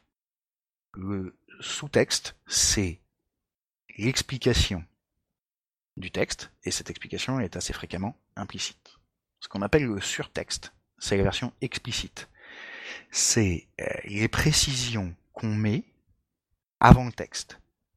Alors, euh, évidemment, ça peut être plus ou moins pareil, etc. Mais c'est euh, nous discutons du texte de manière explicite en sachant qu'on discute du texte et on T'as manifeste. pas un exemple? Tout à fait. Euh, là, tout de suite, je vais avoir un exemple d'écrit, mais c'est un truc qu'on fait de plus en plus euh, en presse, et euh, y compris en presse pas imprimée. Euh, J'entends, vous avez un titre euh, qui dit euh, 45 morts à euh, truc muche machin, et au-dessus, on vous précise euh, le 7 juin au Darfour. C'est du surtexte. Pour faire un exemple plus jeu de rôle, ça pourrait être euh, le, le sujet de notre discussion c'est le méchant Sauron, et le surtexte, c'est nous sommes en train de euh, rejouer le Seigneur des Anneaux, donc on rencontrera pas le méchant Sauron. Enfin, tout le monde le sait parce que on, il- on va pas vraiment le voir, on va l'entendre parler, ça va être le gros œil rouge, etc. Mais on ne va pas l'affronter directement. Ça précise le cadre où se manifeste le euh, méchant Sauron. C'est-à-dire, le méchant Sauron est légendaire. À l'inverse, le sous-texte pourrait être, mais nous en avons quand même très très peur parce que nous connaissons le contexte du Seigneur des Anneaux et nous savons que euh, on a tous entendu des légendes et qu'il est déjà, euh, en fait, il s'est manifesté même s'il n'est pas directement apparu. euh, on va pas pouvoir lui planter une épée dans le bide, mais euh, il y a son gros œil qui se pointe, il y a ses méchants Nazgûl, euh, il y a plein de trucs comme ça. Donc pour, euh, pour lire les sous-textes, euh, bah, il faut lire entre les lignes, C'est puisque ça. ça n'a pas forcément été écrit. En revanche, le surtexte, ça va être euh, l'explication de ce dont on est en train de parler, la remise en contexte de ce dont on est en train de parler. Tout à fait. Et le surtexte est généralement manifeste. J'entends, même quand il n'est pas complètement explicite. Genre, quand on vous dit Sauron, a priori, vous pensez Seigneur des Anneaux, et c'est plus qu'une connotation implicite. euh, C'est-à-dire que si l'un appelle l'autre de manière tellement évidente, euh, et pré... le fait qu'on soit dans le cadre du Seigneur des Anneaux est tellement, euh, j'entends, manifesté par le nom de Sauron qu'a priori, voilà. Alors que si on cite le 137e elfe euh, mentionné euh, dans, au second âge, euh, ouais, c'est voilà, c'est moins référentiel quoi. Si je reprends, si je reprends notre exemple de vampire de tout à l'heure, quand toi on te dit euh, vampire la mascarade en sous-texte, tu lis attention. Mais ce n'est pas nécessairement du surtexte. En tout cas, c'était Alors que- interro. Alors que voilà, alors que moi j'entendrais une nécessité en surtexte de dire on va jouer à vampire dans le cadre où il y a des trahisons. Tout à fait. Voilà, ok, je, je, situe bien ce que tu veux dire par sous-texte et sur-texte, je pense. Au, passage, nous avons donc du péritexte. On va pas s'y attarder très longtemps, mais c'est euh, les notes de bas, de, de bas de page intelligentes, c'est-à-dire les notes qui ne servent pas à expliquer la page, sinon c'est ou du sous-texte ou du sur-texte. Mais euh, le péritexte, c'est on, on, vous colle des petits trucs autour pour euh, si vous en pouvez plus, quoi. C'est du fleuron, c'est pour faire joli autour, c'est pour euh, développer certains aspects, c'est bref. Euh, et on a de l'intertexte. Alors l'intertextualité, euh, spécialement en littérature, c'est lorsque, connaissant le, la culture littéraire dans laquelle se situe une œuvre, connaissant les autres bouquins qui sont venus avant, ceux qui sont euh, des produits par des auteurs qui sont bien connus pour être potes avec l'auteur dont on parle, etc., euh, on sait qu'il va y avoir des références qui vont permettre, en fait, de sauter à des niveaux implicites explicites simplement parce qu'on partage une culture commune. Et éventuellement, l'intertextualité au sein d'une ou plusieurs œuvres va aller jusqu'à changer de canal, changer de langage, changer de mode d'expression pour parler de la même chose. Euh, on parle beaucoup d'intertextualité en littérature, évidemment parce qu'on parle de texte, mais en fait, cette intermédialité, le fait que différents médias s'influencent les uns les autres, c'est un truc hyper important en jeu de rôle, puisque nous avons tout le temps plusieurs médias sous nez. Nous avons le langage, qui est le support principal, avec notamment sa version dialogue. Nous avons les fiches de perso, qui sont euh, en gros une aide de jeu visuelle euh, qui vous rappelle ce que vous êtes en train de jouer. C'est à la fois des notes et puis euh, dans un certain nombre de jeux, euh, c'est aussi un tableau de bord. Les deux ont un rapport. Si euh, vous avez coché les cases de points de vie, ça veut dire que ceux qui le voient, généralement surtout MJ s'en préoccupe, mais euh, si on est dans un cadre de confiance où vous montrez volontiers votre feuille aux autres, etc., c'est pas un truc que vous gardez rien pour vous. Si vous n'êtes pas radin de votre, de votre fiche de perso, euh, les autres devraient pouvoir régulièrement vous dire je vais t'aider à monter l'escalier parce que tu es blessé. C'est coup on peut intervenir dessus. Ça n'est pas passé par le dialogue, ça est passé par la fiche de perso. Il va y avoir des illustrations. Euh, par exemple, le MJ vous montre une carte. Ça ne passe plus par dialogue, mais ça raconte toujours la même chose. Ça raconte vous êtes dans telle ville et donc vous êtes là. Euh, en posant son doigt sur un point de la carte, il fait une référence visuelle qui utilise encore notre canal. Et euh, en réalité, en jeu de rôle, parce que notre média global est extrêmement souple, on passe notre temps à multiplier les médiums. On passe du visuel au dialogue, à l'inter, euh, au sous-texte, euh, au, euh, à l'implicite, etc. J'ai une petite question sur sur l'intertexte. Est-ce que l'utilisation de clichés, de ce qu'on appelle aussi les tropes en anglais, dans le milieu du jeu de rôle, ça peut faire partie de l'intertexte? Ça va dépendre. Je sais pas. si je vais... par exemple, Ouais. ton cliché, ton trope, et euh, un trope propre au jeu de rôle, c'est pas de l'intertexte. C'est pas de l'intermédiaire. D'accord. Euh, si par contre, alors que quelqu'un, euh, alors que les PJ sont dans une auberge, et que quelqu'un fait bon bah puisqu'on attend notre commanditaire, qu'est-ce qu'on pourrait faire Qu'il y en a qui fait ah, je proposerais bien de jouer au cul de chouette. Vous connaissez pas le cul de chouette Je vais vous expliquer, c'est très simple. Voilà, venir là, ouais. globalement, on vient de faire une référence à une série télé, à un autre média, en faisant comme si ce média existait, ou plus exactement comme si le contenu de ce média existait dans notre univers à nous, qui est différent.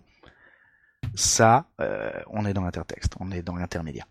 Parce que j'étais sur l'idée de métalangage et de transmission des intentions sans interrompre l'immersion et la narration et le, et le jeu, tout simplement, en utilisant des références. C'est-à-dire, euh, je je sais pas, je suis en train de jouer mon personnage. Euh, on, va, bah, on va rester sur, euh, sur Camelot. Je, je suis en train de jouer mon personnage, on est dans une salle de roleplay, puis je commence à dire c'est pas Voilà. faux.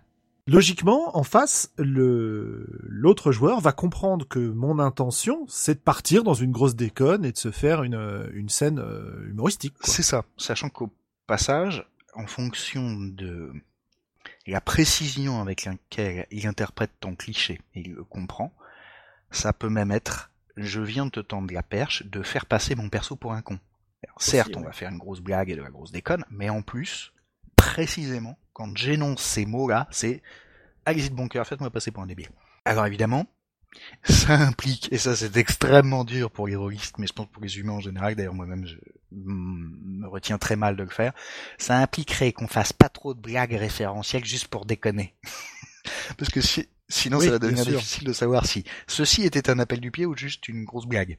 Mais ça peut aussi être pour pour euh, échapper un peu à ça et donc peut-être sortir de l'intertexte parce que ça ça fait appel à la, à la campagne dans laquelle on joue, au groupe de jeux dans lequel on joue. Ça peut être des références, des auto-références de scènes précédentes. entendu, ce qui nous ramène à la question de culture commune et du fait d'établir non seulement un vocabulaire commun, mais éventuellement une grammaire, puis euh, des références, donc euh, vraiment une culture commune, un langage commun à l'intérieur d'un groupe de jeux de rôle.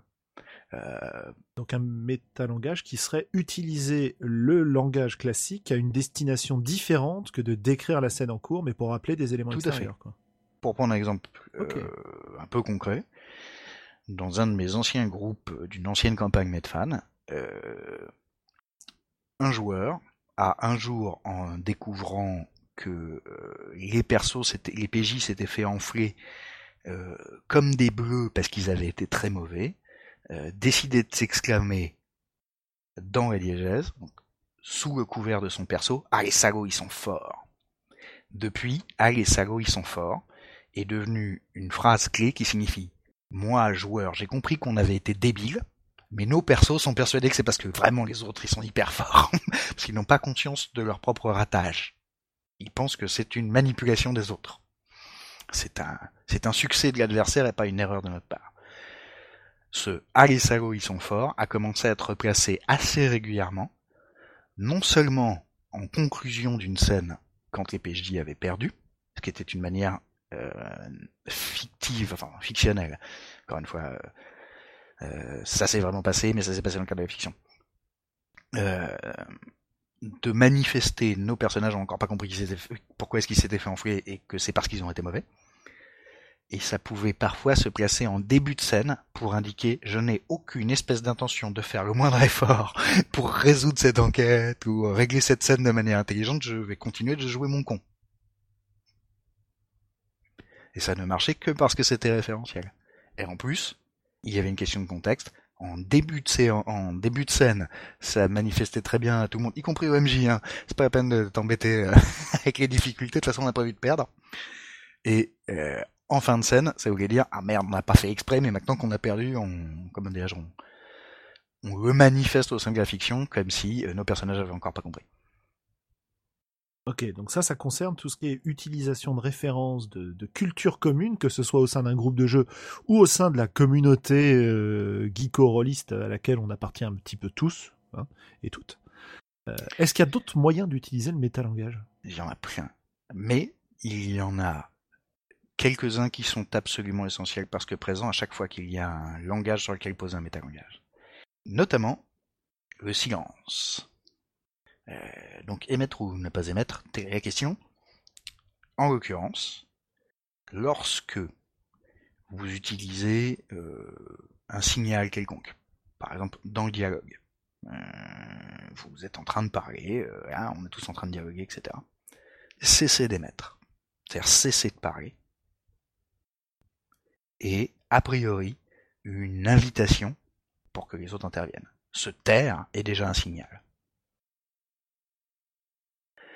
De la même manière, euh, lorsque par exemple moi je mène, c'est un peu en dehors de l'ère des joueurs, mais enfin ça pourrait être aisément utilisé par les joueurs, euh, c'est d'ailleurs je pense utilisé dans un certain nombre de mes campagnes par les joueurs, lorsque je mène avec mon ami le tableau Vegeta, car j'utilise beaucoup les tableaux Vegeta, effacer le tableau Velleda pour le remettre à zéro, ça veut dire à la fois nous n'avons plus besoin de tous les trucs qu'on avait notés dessus, on considère que c'est jeté, et on vient de remettre le tableau Velleda à neuf pour pouvoir à nouveau l'utiliser pour faire de nouvelles choses. Et généralement, le tableau Vegada n'arrive pas à rester propre, n'arrive pas à rester vide. Dès qu'on a effacé ce qu'il y avait dessus, c'est, une invitation à ce que quelqu'un euh, remette des trucs dessus. Donc c'est parce que c'était trop plein, etc. Mais tiens, c'est déjà du métalangage. Donc transmettre ou ne pas transmettre, euh, c'est déjà signifiant en fait. Spécialement quand par exemple, euh, quelqu'un vous fait une proposition euh, du style Est-ce que tu veux castrer l'éléphant? Et que vous ne répondez même pas. A priori c'est assez clair de non je ne vais pas jouer à ton truc là. Et ça peut même être fait sans agressivité aucune. Hein. Juste, vous répondez pas, vous regardez votre petit camarade pour lui faire savoir que oui, oui, vous avez entendu. Juste. Et là, vous prenez pas la proposition. Ok. C'est déjà un signal. L'immense majorité des métalangages servent à transmettre au moins quatre trucs de base. Ces quatre trucs de base, c'est ça marche, ça marche pas, stop, encore. Par exemple, quand vous avez un voyant sur un appareil euh, électroménager, il est généralement capable de vous dire ça marche ou ça marche pas. Ça, c'est la base. Et ça va être extrêmement utile pour nous quand on fait de la création commune, parce que euh, il faut que les autres puissent nous dire d'une manière, alors si possible efficace, mais donc parfois discrète, mettons sans interrompre la narration, euh, que non, ton truc il marche pas quoi. C'est un des premiers trucs qu'on va avoir besoin de dire. Ou au contraire dire ça marche. Ce qui en contexte peut vouloir dire vas-y je te suis. Ou juste euh, je ferme ma gueule, je te laisse faire ton truc. Ça m'intéresse de voir ce que tu vas faire ensuite. Ça dépend du contexte. Mais tous les métalangages dépendent du contexte. Le encore et le stop, c'est euh, une version un peu affinée de ça marche, ça marche pas. Stop, c'est pour dire j'ai fini. Mais si quelqu'un utilise le stop quand c'est vous qui parlez, évidemment, ça veut dire ce serait bien que je finisse. Voir ta gueule. Ce qui peut avoir, euh, il peut y avoir plein de bonnes raisons de dire ta gueule en jeu de rôle. Il y en a par contre pas toutes les six semaines. J'entends euh, de manière générale, ce n'est pas comme ça que la bienveillance implique qu'on se parle. Sauf cas particulier. Évidemment. Cas particulier, bah, par exemple, ça m'amène à, mentionner une méthode qu'on avait déjà mentionnée euh, dans d'autres podcasts, qui est la, la carte X de euh, John Stravopoulos. Euh, pour les, gens qui sont intéressés par le sujet, c'est un document qui est disponible euh, gratuitement hein, sur, euh, sur, Google Docs, je crois. donc John Stravopoulos propose une carte sur laquelle vous avez un gros X dessiné qu'il suffit de mettre au centre de la table pour interrompre une action en cours parce que cette action vous gêne, vous dérange et que vous ne souhaitez pas qu'elle continue et que vous n'ayez pas besoin d'expliquer pourquoi. donc ça se limite sur le côté stop finalement par rapport à ce que tu nous disais. Même si ça peut vouloir dire, c'est un bon usage du ta gueule. C'est un bon moment de dire, euh, en fait, je ne vous dis pas ta gueule parce que je suis mal poli, mais parce que sans le savoir, vous venez de me faire mal. Voilà, c'est ça. Ce que j'allais dire, ça, ça traite des, des, mots déclencheurs qui peuvent euh, faire ressurgir des, des traumatismes chez des gens. Et ça, c'est, ça peut être assez utile. Euh, ça fait partie des choses qui peuvent permettre, de façon un peu artificielle peut-être, d'établir la confiance dont on parlait au départ, quoi. Tout à fait. De manière à ce que cette carte ne soit, n'ait plus, n'ait plus besoin d'être utilisée. Euh... Au passage, il va y avoir un métalangage sur cette carte qui est, si on l'utilise toutes, toutes les cinq minutes, elle perd tout son sens. Absolument, oui. Donc, transmettre ou ne pas transmettre euh, a une énorme importance lorsqu'on communique. Évidemment, pour ne pas interrompre euh, notre euh, narration et notre immersion euh, quand on a des informations métafiction à se faire passer, on peut utiliser plein d'autres trucs. À partir du moment où on sait que notre jeu de rôle se manifeste essentiellement par le support du langage, alors on peut utiliser tout un tas de signes non verbaux, de manifestations non verbales, pour euh, se transmettre le métalangage. Par exemple, euh, en utilisant vos petites mains et vos petits doigts pour faire des signes. Alors il y a plein de trucs euh, qu'on peut piquer à plein de sports, qu'on peut piquer à certains jeux de rôle, grandeur nature, oh. un peu définis. Par exemple, la Camarilla, fonctionne théoriquement sur les règles d'un jeu de rôle plus ou moins interne au monde des ténèbres qui euh, s'appelait euh, Mind's Eye Theater, si je ne me trompe pas, et qui impliquait un troupeau de signes censés manifester essentiellement des trucs techniques. Genre, euh, tu ne peux pas me voir parce que j'utilise obfuscation, ou je sais plus comment ça s'appelle. Dissimulation, dissimulation. Voilà, c'est ça, parce que c'était généralement des, des, des anglicismes affreux plein partout. Obfuscate en anglais. C'est ça, parce que... Occultation dans certaines traductions. Très bien, parce que je suis euh, caché. Donc, ça veut pas seulement dire euh, prier euh, de vous comporter, enfin prière de ne pas m'adresser la parole, etc. Mais aussi, il y a un, un message métageux qui est vous ne pouvez pas me voir, prière de vous comporter comme si je n'étais pas là, comme si vous n'aviez aucun doute sur mon éventuelle présence. Autrement dit, si vous étiez en train de magouiller contre quelqu'un avec un de vos petits camarades et qu'il y a un toto qui passe théoriquement euh, camouflé, euh, occulté, euh, vous n'êtes pas censé vous arrêter de magouiller contre lui. De la même manière, il y a plein de signes qu'on peut utiliser de manière beaucoup plus simple pour se transmettre des trucs euh, méta-jeux. Alors moi j'en ai utilisé quelques-uns avec certains de mes joueurs. Euh, par exemple, euh, nous avions le signe du encore. Alors on utilisait un truc qui vient du jeu de cartes et du poker, du blackjack, qui consiste à taper ses cartes pour dire, pour carte, c'est-à-dire envoyez-moi une carte de plus. Et que nous on utilisait dans le cadre dire vas-y continue Toto quoi euh, voire donne-nous en plus. Par exemple, euh, vous êtes en train de faire une proposition créative autour de votre perso qui aurait potentiellement une histoire ancienne et qui n'avait encore jamais été mentionnée, mais qui existe dans le passé euh, fictif euh, avec euh, tel autre perso, vous commencez à raconter votre truc, vous lui faites signe vas-y c'est à toi, euh, enchaîne, et il vous fait signe non tu m'en as pas donné assez, là, je sais pas de quoi tu parles, j'ai pas compris où tu voulais aller, euh, donne-moi plus. Donc encore.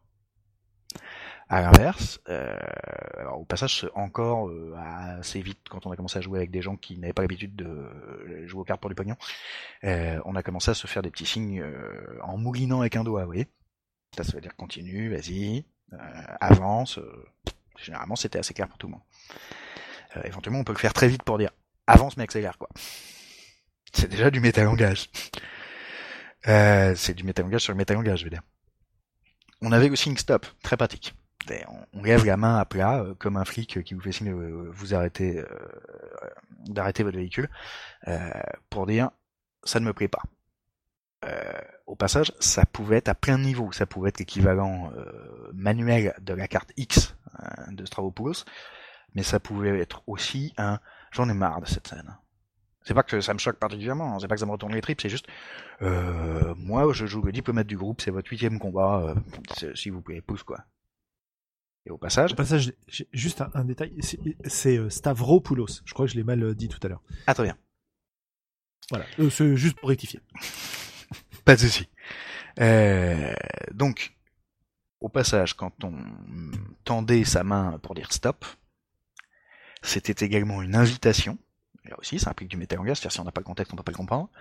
Euh, aux autres joueurs à décider si eux ils étaient en mode stop aussi, si eux décidaient stop aussi. C'est-à-dire que quand il y en avait un qui euh, dressait sa main pour arrêter ce qui est en train de se passer, si les autres ne faisaient pas pareil, ça voulait dire ouais mais nous on voudrait que ça continue. Et euh, au passage, on avait même des questions de vote à majorité comme ça. Euh, on a cinq joueurs, euh, il y en a trois qui lèvent la main pour dire stop, bah les deux autres savent que tant pis, si vous vouliez que ça continue, on passe à autre chose. Et donc on résume, on enchaîne, on arrête. Ça m'inspire deux réflexions ça.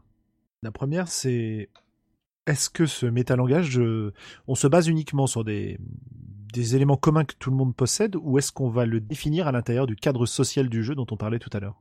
En fait, on va, à mes yeux, le définir à l'intérieur du cadre du jeu, pas du cadre social. C'est-à-dire, tous les humains de la Terre euh, auraient euh, tout intérêt à être polis les uns avec les autres. Mhm. tous les gens qu'on fréquente, euh, si on veut pouvoir ne serait-ce que continuer les fréquenter, il déjà une question de contexte. on s'attend à, à devoir être un peu respectueux, un peu bienveillant avec. Euh, mais euh, il est complètement logique que quelqu'un qui débarque à votre table pour la première fois, qui voit que les gens euh, lèvent la main, tendent le pouce, sache pas du tout de quoi on parle.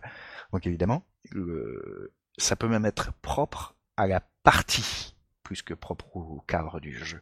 Il nous est arrivé d'ajouter un signe rien que pour une partie. En l'occurrence, c'était le signe, euh, si j'ose dire, ironie dramatique. Euh, c'était une manière de se faire comprendre les uns aux autres que nous étions en train de parler un truc d'un truc que les autres étaient censés ignorer. Euh, plus exactement que les autres personnages étaient censés ignorer, mais dont on, sur lequel on voulait que les autres joueurs puissent intervenir. On a déjà parlé euh, dans, la, dans le numéro sur la mise en scène de l'ironie dramatique. Euh, souvent, ça implique, quand on veut le faire entre joueurs, de se signaler voilà ce que vous savez, voilà ce que vous ne savez pas. En tout cas, si on le fait au vu au de tout le monde, mais lorsqu'on vous, vous invitez les autres joueurs à intervenir alors que leur perso ignore ce qui se passe, là ils vous font un signe un peu précis. Et puis on a fini par faire un signe parce qu'on a une, séance où ça devenait tellement prégnant, ça arrivait tellement souvent qu'à un moment on a dit ok, il faut un signe pour ça quoi. Donc ça aussi, ça naît de la culture commune et des expériences communes et on se dit ouais, là, il nous faudrait un signe pour ça. Et donc, euh, parmi nos signes de base, nous avions le signe encore, nous avions le signe stop, nous avions le signe ça marche. Alors ça c'est hyper facile, vous levez le pouce. Et le signe ça marche pas. Genre, euh, alors, ok, euh, le roleplay du monologue de ton perso est un truc hyper important pour toi, mais euh, ce serait bien que tu finisses ton Hamlet parce qu'on en a marre. Alors ça ne veut pas dire stop, ça pas dire arrête, ça veut dire pour l'instant ça ne marche pas. En vrai. Donc éventuellement si tu le fais autrement, ça pourrait très bien marcher. Ça peut aussi être une réponse sur une proposition créative. Est-ce que tu veux castrer l'éléphant Pousse vers le bas. Non, pas trop d'accord. je, tant pis. Mais mon histoire d'éléphant ah, Je pensais que ça voulait dire de l'achever, moi. non, ça, ça ne marche que pour les gladiateurs. Tu vois, c'est toujours en contexte que métalangage. Ah, d'accord. Mais, du coup, quand t'es en table virtuelle, tu fais comment? Euh, C'est beaucoup plus compliqué. Ça dépend. Euh, moi, honnêtement, euh, quand j'utilise Rollisteam, ça marche pas bien. Pour être franc, le métalangage sauf quand on veut faire des trucs visuels précis et qu'on s'était déjà amusé à faire euh, pour le coup de l'intertextualité méta, c'est-à-dire les personnages sont dans une situation où ils ne peuvent pas communiquer normalement et où euh, on a passé euh, une petite séance dont l'enjeu ludique principal était réinventer un langage pour réussir à faire comprendre aux autres ce qu'on voulait. Et donc euh, ils se sont fait des signes avec des lanternes, euh, des trucs comme ça, parce qu'on avait deux personnages cachés qui avaient besoin d'avoir des informations sur ce qui se passait en dehors de leur cachette, sans révéler que leur cachette était là. Bref, tout ça. Mais euh... et là, pour le coup, euh, on a utilisé des trucs visuels qui sont propres à Rollisteam et qui marchaient très bien. D'accord. Sinon, dans Roll20, il y a déjà un métalangage évident, en tout cas un second canal de communication qui est vous avez un chat texte. Et vous avez un chat texte dans toutes les dates virtuelles. C'est hyper pratique. Éventuellement, ça peut valoir le coup de se mettre d'abord d'accord sur la valeur, donc sur l'usage, de ces deux canaux. Par exemple, il est sous-entendu, même sur Rollisteam avec mes joueurs habituels, que tout ce qui est raconté dans le chat texte sans être verbalisé via les personnages, c'est du commentaire de joueur. Et c'est là qu'on fait les blagues pourries. Et c'est là qu'on dit, euh, attends, c'est qui machin? Mais si, rappelle-toi, euh, c'est euh, le mec qu'on a rencontré à cette séance. Ah ouais, d'accord. Tout ça, ça devrait passer par le chat texte pour ne pas interrompre euh, le replay, la narration et tout ce qui passe par le canal vocal sur euh, j'ai une joueuse qui régulièrement nous balance des, des photos euh, pour illustrer l'état émotionnel de son personnage sans avoir besoin de le décrire. Souvent, c'est sur un mode euh, humoristique, hein, c'est des petits euh, des mèmes, des, des, des, photos d'internet qu'on trouve facilement. C'est du métalangage ou pas ça? Ça peut être simplement un autre canal, mais a priori, c'est à la fois de l'intertextualité et du métalangage. Intéressant, non? Euh, Au passage, si je parle de Roll20 tout à l'heure, c'est parce qu'il y a un truc qui est hyper pratique dans Roll20. C'est les couleurs d'affichage des messages dans le chat texte. Vous avez euh, des couleurs pour dire ceci est un truc technique. Juste, quelqu'un a jeté les dés. Vous avez des couleurs qui disent en envoyant ce message, il est sur fond bleu, je sais que je parle à tout le monde. En envoyant ce message, il est sur fond jaune, je sais que je ne parle qu'à la personne qui le reçoit. Donc quand vous voyez passer un truc jaune, c'est une aparté. Ça peut être un secret qu'on se murmure à l'oreille, ça peut être euh, le MJ qui euh, souffle à un joueur qui avait perdu une information, l'information dont il a besoin. Ça peut être aussi euh, des vacheries qu'on se fait de l'ordre de je vais utiliser ce truc que seul le MJ peut voir pour lui dire je, alors que je ne suis pas censé être là, je prends les autres PJ en filature pour surveiller ce qu'ils font ça aussi. Et puis, il y a même euh, dans, dans Roll20 pardon, euh, un affichage orange pour les trucs où on a rentré euh, un code qui indique ceci est une didascalie et qui va afficher le nom du perso est en train de faire tel truc. Et donc vous n'avez qu'à écrire me enfin slash me est en train de faire tel truc. Et on va lire euh, barbare est en train de faire tel truc. Au passage, euh, il y a même des gens qui sont amusés à amener ça assez loin. Dans Roll20, il y a des macros préprogrammés qui modifient euh, le look de ces trucs-là pour que, par exemple, euh, lorsque votre jet d'attaque s'affiche, ça lance une, si par exemple j'ai réussi, euh, il y a une petite phrase qui s'affiche pour dire Drogard l'assassin plonge sa dague dans le dos du méchant.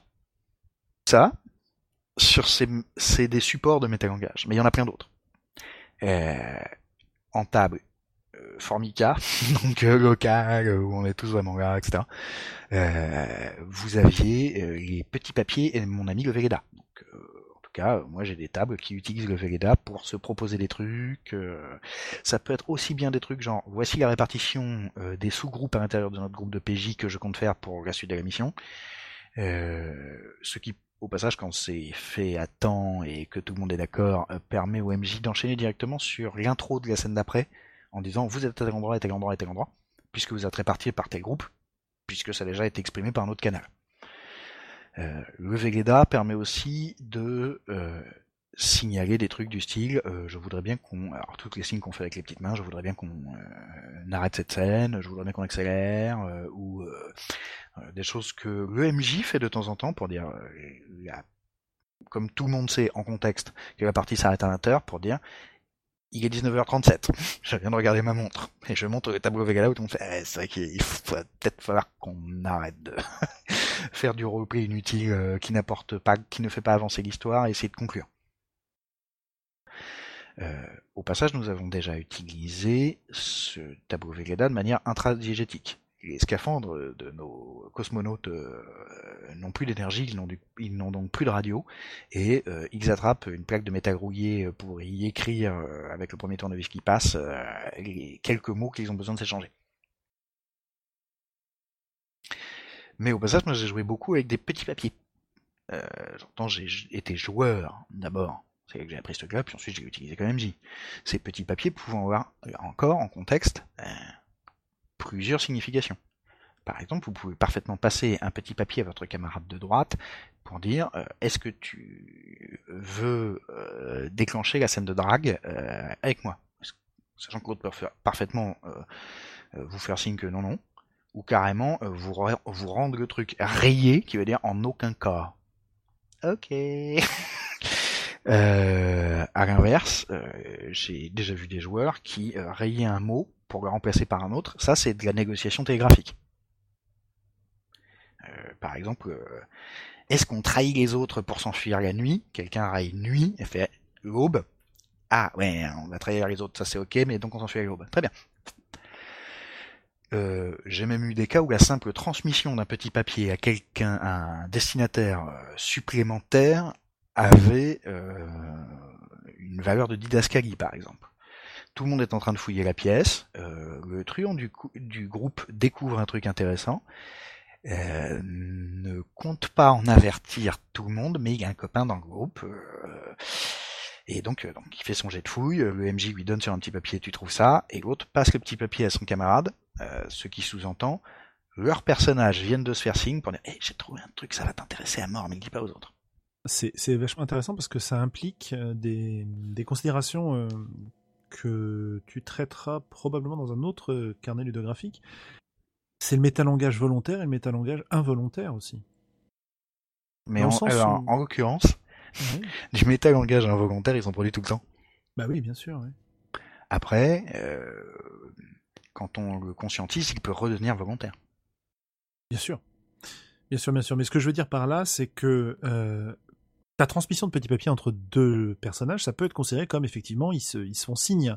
Mais ça peut être aussi euh, matérialiser le fait qu'ils font un aparté, qu'ils font quelque chose de secret et que les autres ne sont pas censés remarquer quoi que ce soit. Donc c'est en ça que je dis que c'est involontaire dans le sens où bah, finalement un joueur qui est attentif, qui voit le papier transiter, comment est-ce qu'il doit le considérer? Est-ce bah, que les joueurs ont fait exprès de le transmettre euh, façon visuelle ou pas quoi Eh ben par exemple nous on avait un truc qui était tout simple qui est si tu passes le papier à quelqu'un euh, de manière dépliée et donc lisible, ça veut dire tu peux le lire. Si tu le passes à quelqu'un plié, ça veut dire c'est pas pour toi. Parce que la bidule qui sort accès pour lui et qui le déplie. Ah ouais, ouais il y a des implications. il y avait aussi des trucs du style, j'ai mon petit papier, je le retourne pour écrire quelque chose au dos pour répondre. Pendant que je suis en train d'écrire, il y a des parties où euh, ça voulait juste dire donnez-moi deux secondes. si, si je lance pas les dés et que je vous réponds pas pour l'instant, c'est parce que je suis sur mon petit papier, excusez-moi. Et dans d'autres cas où c'était euh, une, euh, un signal métafiction qui voulait dire je suis occupé. Mon personnage n'est pas là en vrai. Et donc, vous êtes légitime, si je suis en train de rédiger un petit papier pour le MJ, d'échanger des petits papiers avec le MJ, à euh, roleplayer le fait qu'à un moment où les autres persos se retournent pour faire mais il est où machin? Je sais pas, il était là il y a deux minutes. Ah putain, qu'est-ce qu'il est encore en train de glander Et donc éventuellement à manifester dans la fiction le fait que vous avez euh, bien reçu le message que transmettait le fait que j'étais en train d'écrire des petits papiers.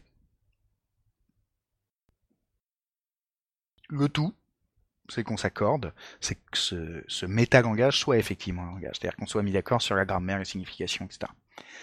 Euh, évidemment, on peut utiliser euh, des cartes. Euh, alors, j'ai connu des rôlistes, moi je ne l'ai pas pratiqué, mais qui utilisaient les cartes du jeu Il était une fois pour se transmettre des messages méta-jeux tout cas métafiction, euh, du style, vous mettez la carte de la princesse, euh, ça veut dire euh, j'aimerais bien avoir une, je, voudrais qu'on intègre dans cette scène une notion de romance, où en plus il y a dans, il était une fois des cartes qui indiquent plus nettement la romance, ou voilà, il y a des gens qui utilisent des cartes de tarot parce que c'est, elles ont toutes théoriquement une signification symbolique.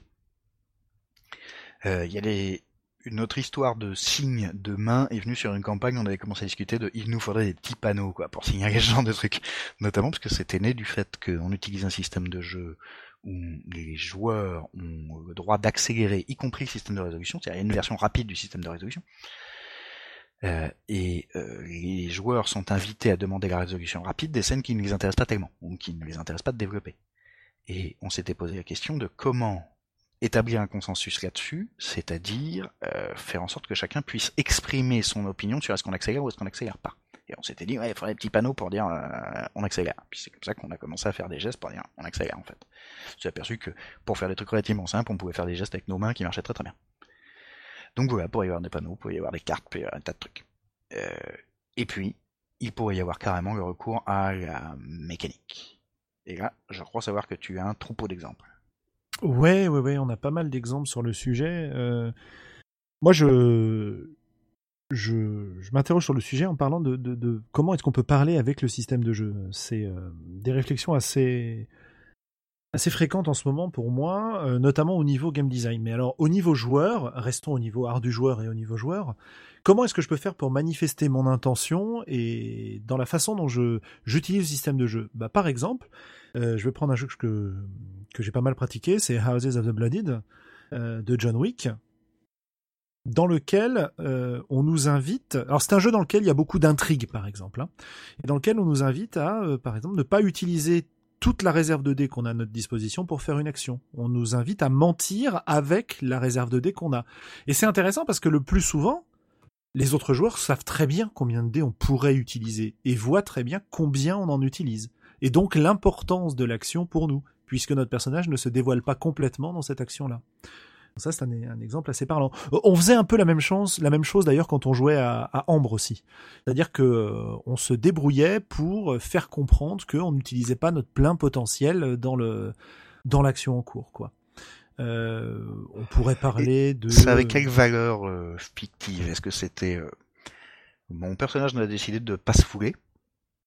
Chose que tu vois moi c'est déjà produit dans mes parties où euh, il y a des systèmes de jetons et de mise pour augmenter ses actions et où euh, on, demande euh, au médecin du groupe de soigner le type qui vient d'essayer de l'assassiner et il mise un pion, il lance les dés, il fait ah raté, vraiment j'ai fait tout ce que j'ai pu. tout le monde est bien conscient que il, il, a plus ou moins bien camouflé le fait que non vraiment il a fait aucun effort. Alors, est-ce que c'est ce genre de truc ou est-ce que ça a d'autres significations? Par exemple, ça peut avoir d'autres significations. C'est-à-dire que on a on a plusieurs façons de faire. On a, je considère que mon personnage est fatigué, qu'il est déprimé, qu'il est machin, et je, en gros, je m'auto-inflige un malus. Voilà. Parce que c'est comme ça que je vois le perso et tout. Ça peut être, euh, effectivement, mon personnage ne se foule pas. Ça peut être aussi, euh, bon, euh, j'en ai marre de ce conflit, euh, quitte à le perdre, euh, voilà, mon personnage, il, il utilise ça et, et puis après, démerdez-vous, quoi. Voilà. Ok. Donc c'est c'est c'est à, à tous les niveaux. C'est à la fois transmission de l'intention du joueur et transmission de l'intention du personnage. Euh, je suis pas sûr que ce soit nécessaire de multiplier les exemples. Tu, tu pouvais parler de Dogs in the Vineyard, par exemple, toi? On avait évoqué ça tout à l'heure. Alors en tout cas, oui, dans Dogs in the Vineyard, il y a euh, une notion de pari qui est que les traits qu'on engage dans un conflit peuvent être perdus, leur valeur euh, chiffrée sur la fiche de perso peut être modifiée, bref. Ils ne sont pas seulement engagés au seul niveau euh, de la scène, mais dans le cadre plus large euh, de la partie du scénario, ça peut avoir des conséquences. Et le fait que cet engagement ait des conséquences implique que si je mise beaucoup, certes je veux gagner, mais je me risque beaucoup, je m'expose beaucoup. Et plus que ça, dans euh, Dogs in the Vineyard, il y a une, un premier tour de pari, puis un deuxième tour de surenchère, si on veut. Et au moment de cette surenchère, on peut encore investir évidemment davantage, c'est le principe de la surenchère, mais ce qu'on va investir implique de quelle manière on fait escalader le conflit. Euh, pour prendre un exemple concret, vous avez un personnage qui veut passer une porte et un autre qui veut l'en empêcher. Le personnage euh, qui veut l'en empêcher euh, déclenche le conflit, parce que c'est lui qui crée l'opposition, euh, en misant son trait calme. Donc je, fais un appel au calme, je me mets entre lui et la porte et je lui dis non, vraiment, c'est pas une bonne idée de sortir maintenant, c'est trop dangereux, etc. Je vais également miser ma carrure parce que je suis quand même vraiment très large et que tout en ayant l'air calme, je représente un certain obstacle. L'autre mise à son tour en disant eh bien moi je vais engager le fait que je suis agile, ça veut dire que vraiment physiquement, activement, je t'esquive pour atteindre la porte. Et euh, je vais ajouter euh, le fait que je suis rusé. C'est-à-dire, je vais le faire euh, par surprise, à un moment où tu t'y attends pas, en ayant, donnant l'impression de t'écouter, hop, je déboîte et je file. Et au moment de la surenchère, euh, le personnage, disons, gardien euh, qui empêche de sortir, dit, bah, puisque c'est, puisqu'on en est là, je mise le bonus de mon arme. Ça veut dire que pour t'empêcher de sortir, je suis prêt à te menacer. Tout ça n'a plus besoin d'être euh, explicité dans la fiction par le roleplay, par juste le système vient de faire valoir la situation narrative à tourner dans cette direction. Ça c'est non seulement hyper pratique en termes de métalangage, mais c'est euh, extrêmement riche en termes de fiction. Ça veut dire que les effets mécaniques ont une traduction euh, dans la fiction euh, qui a plusieurs niveaux, qui est à la fois quel est mon engagement, quelle est l'ambiance que je veux donner à cette scène.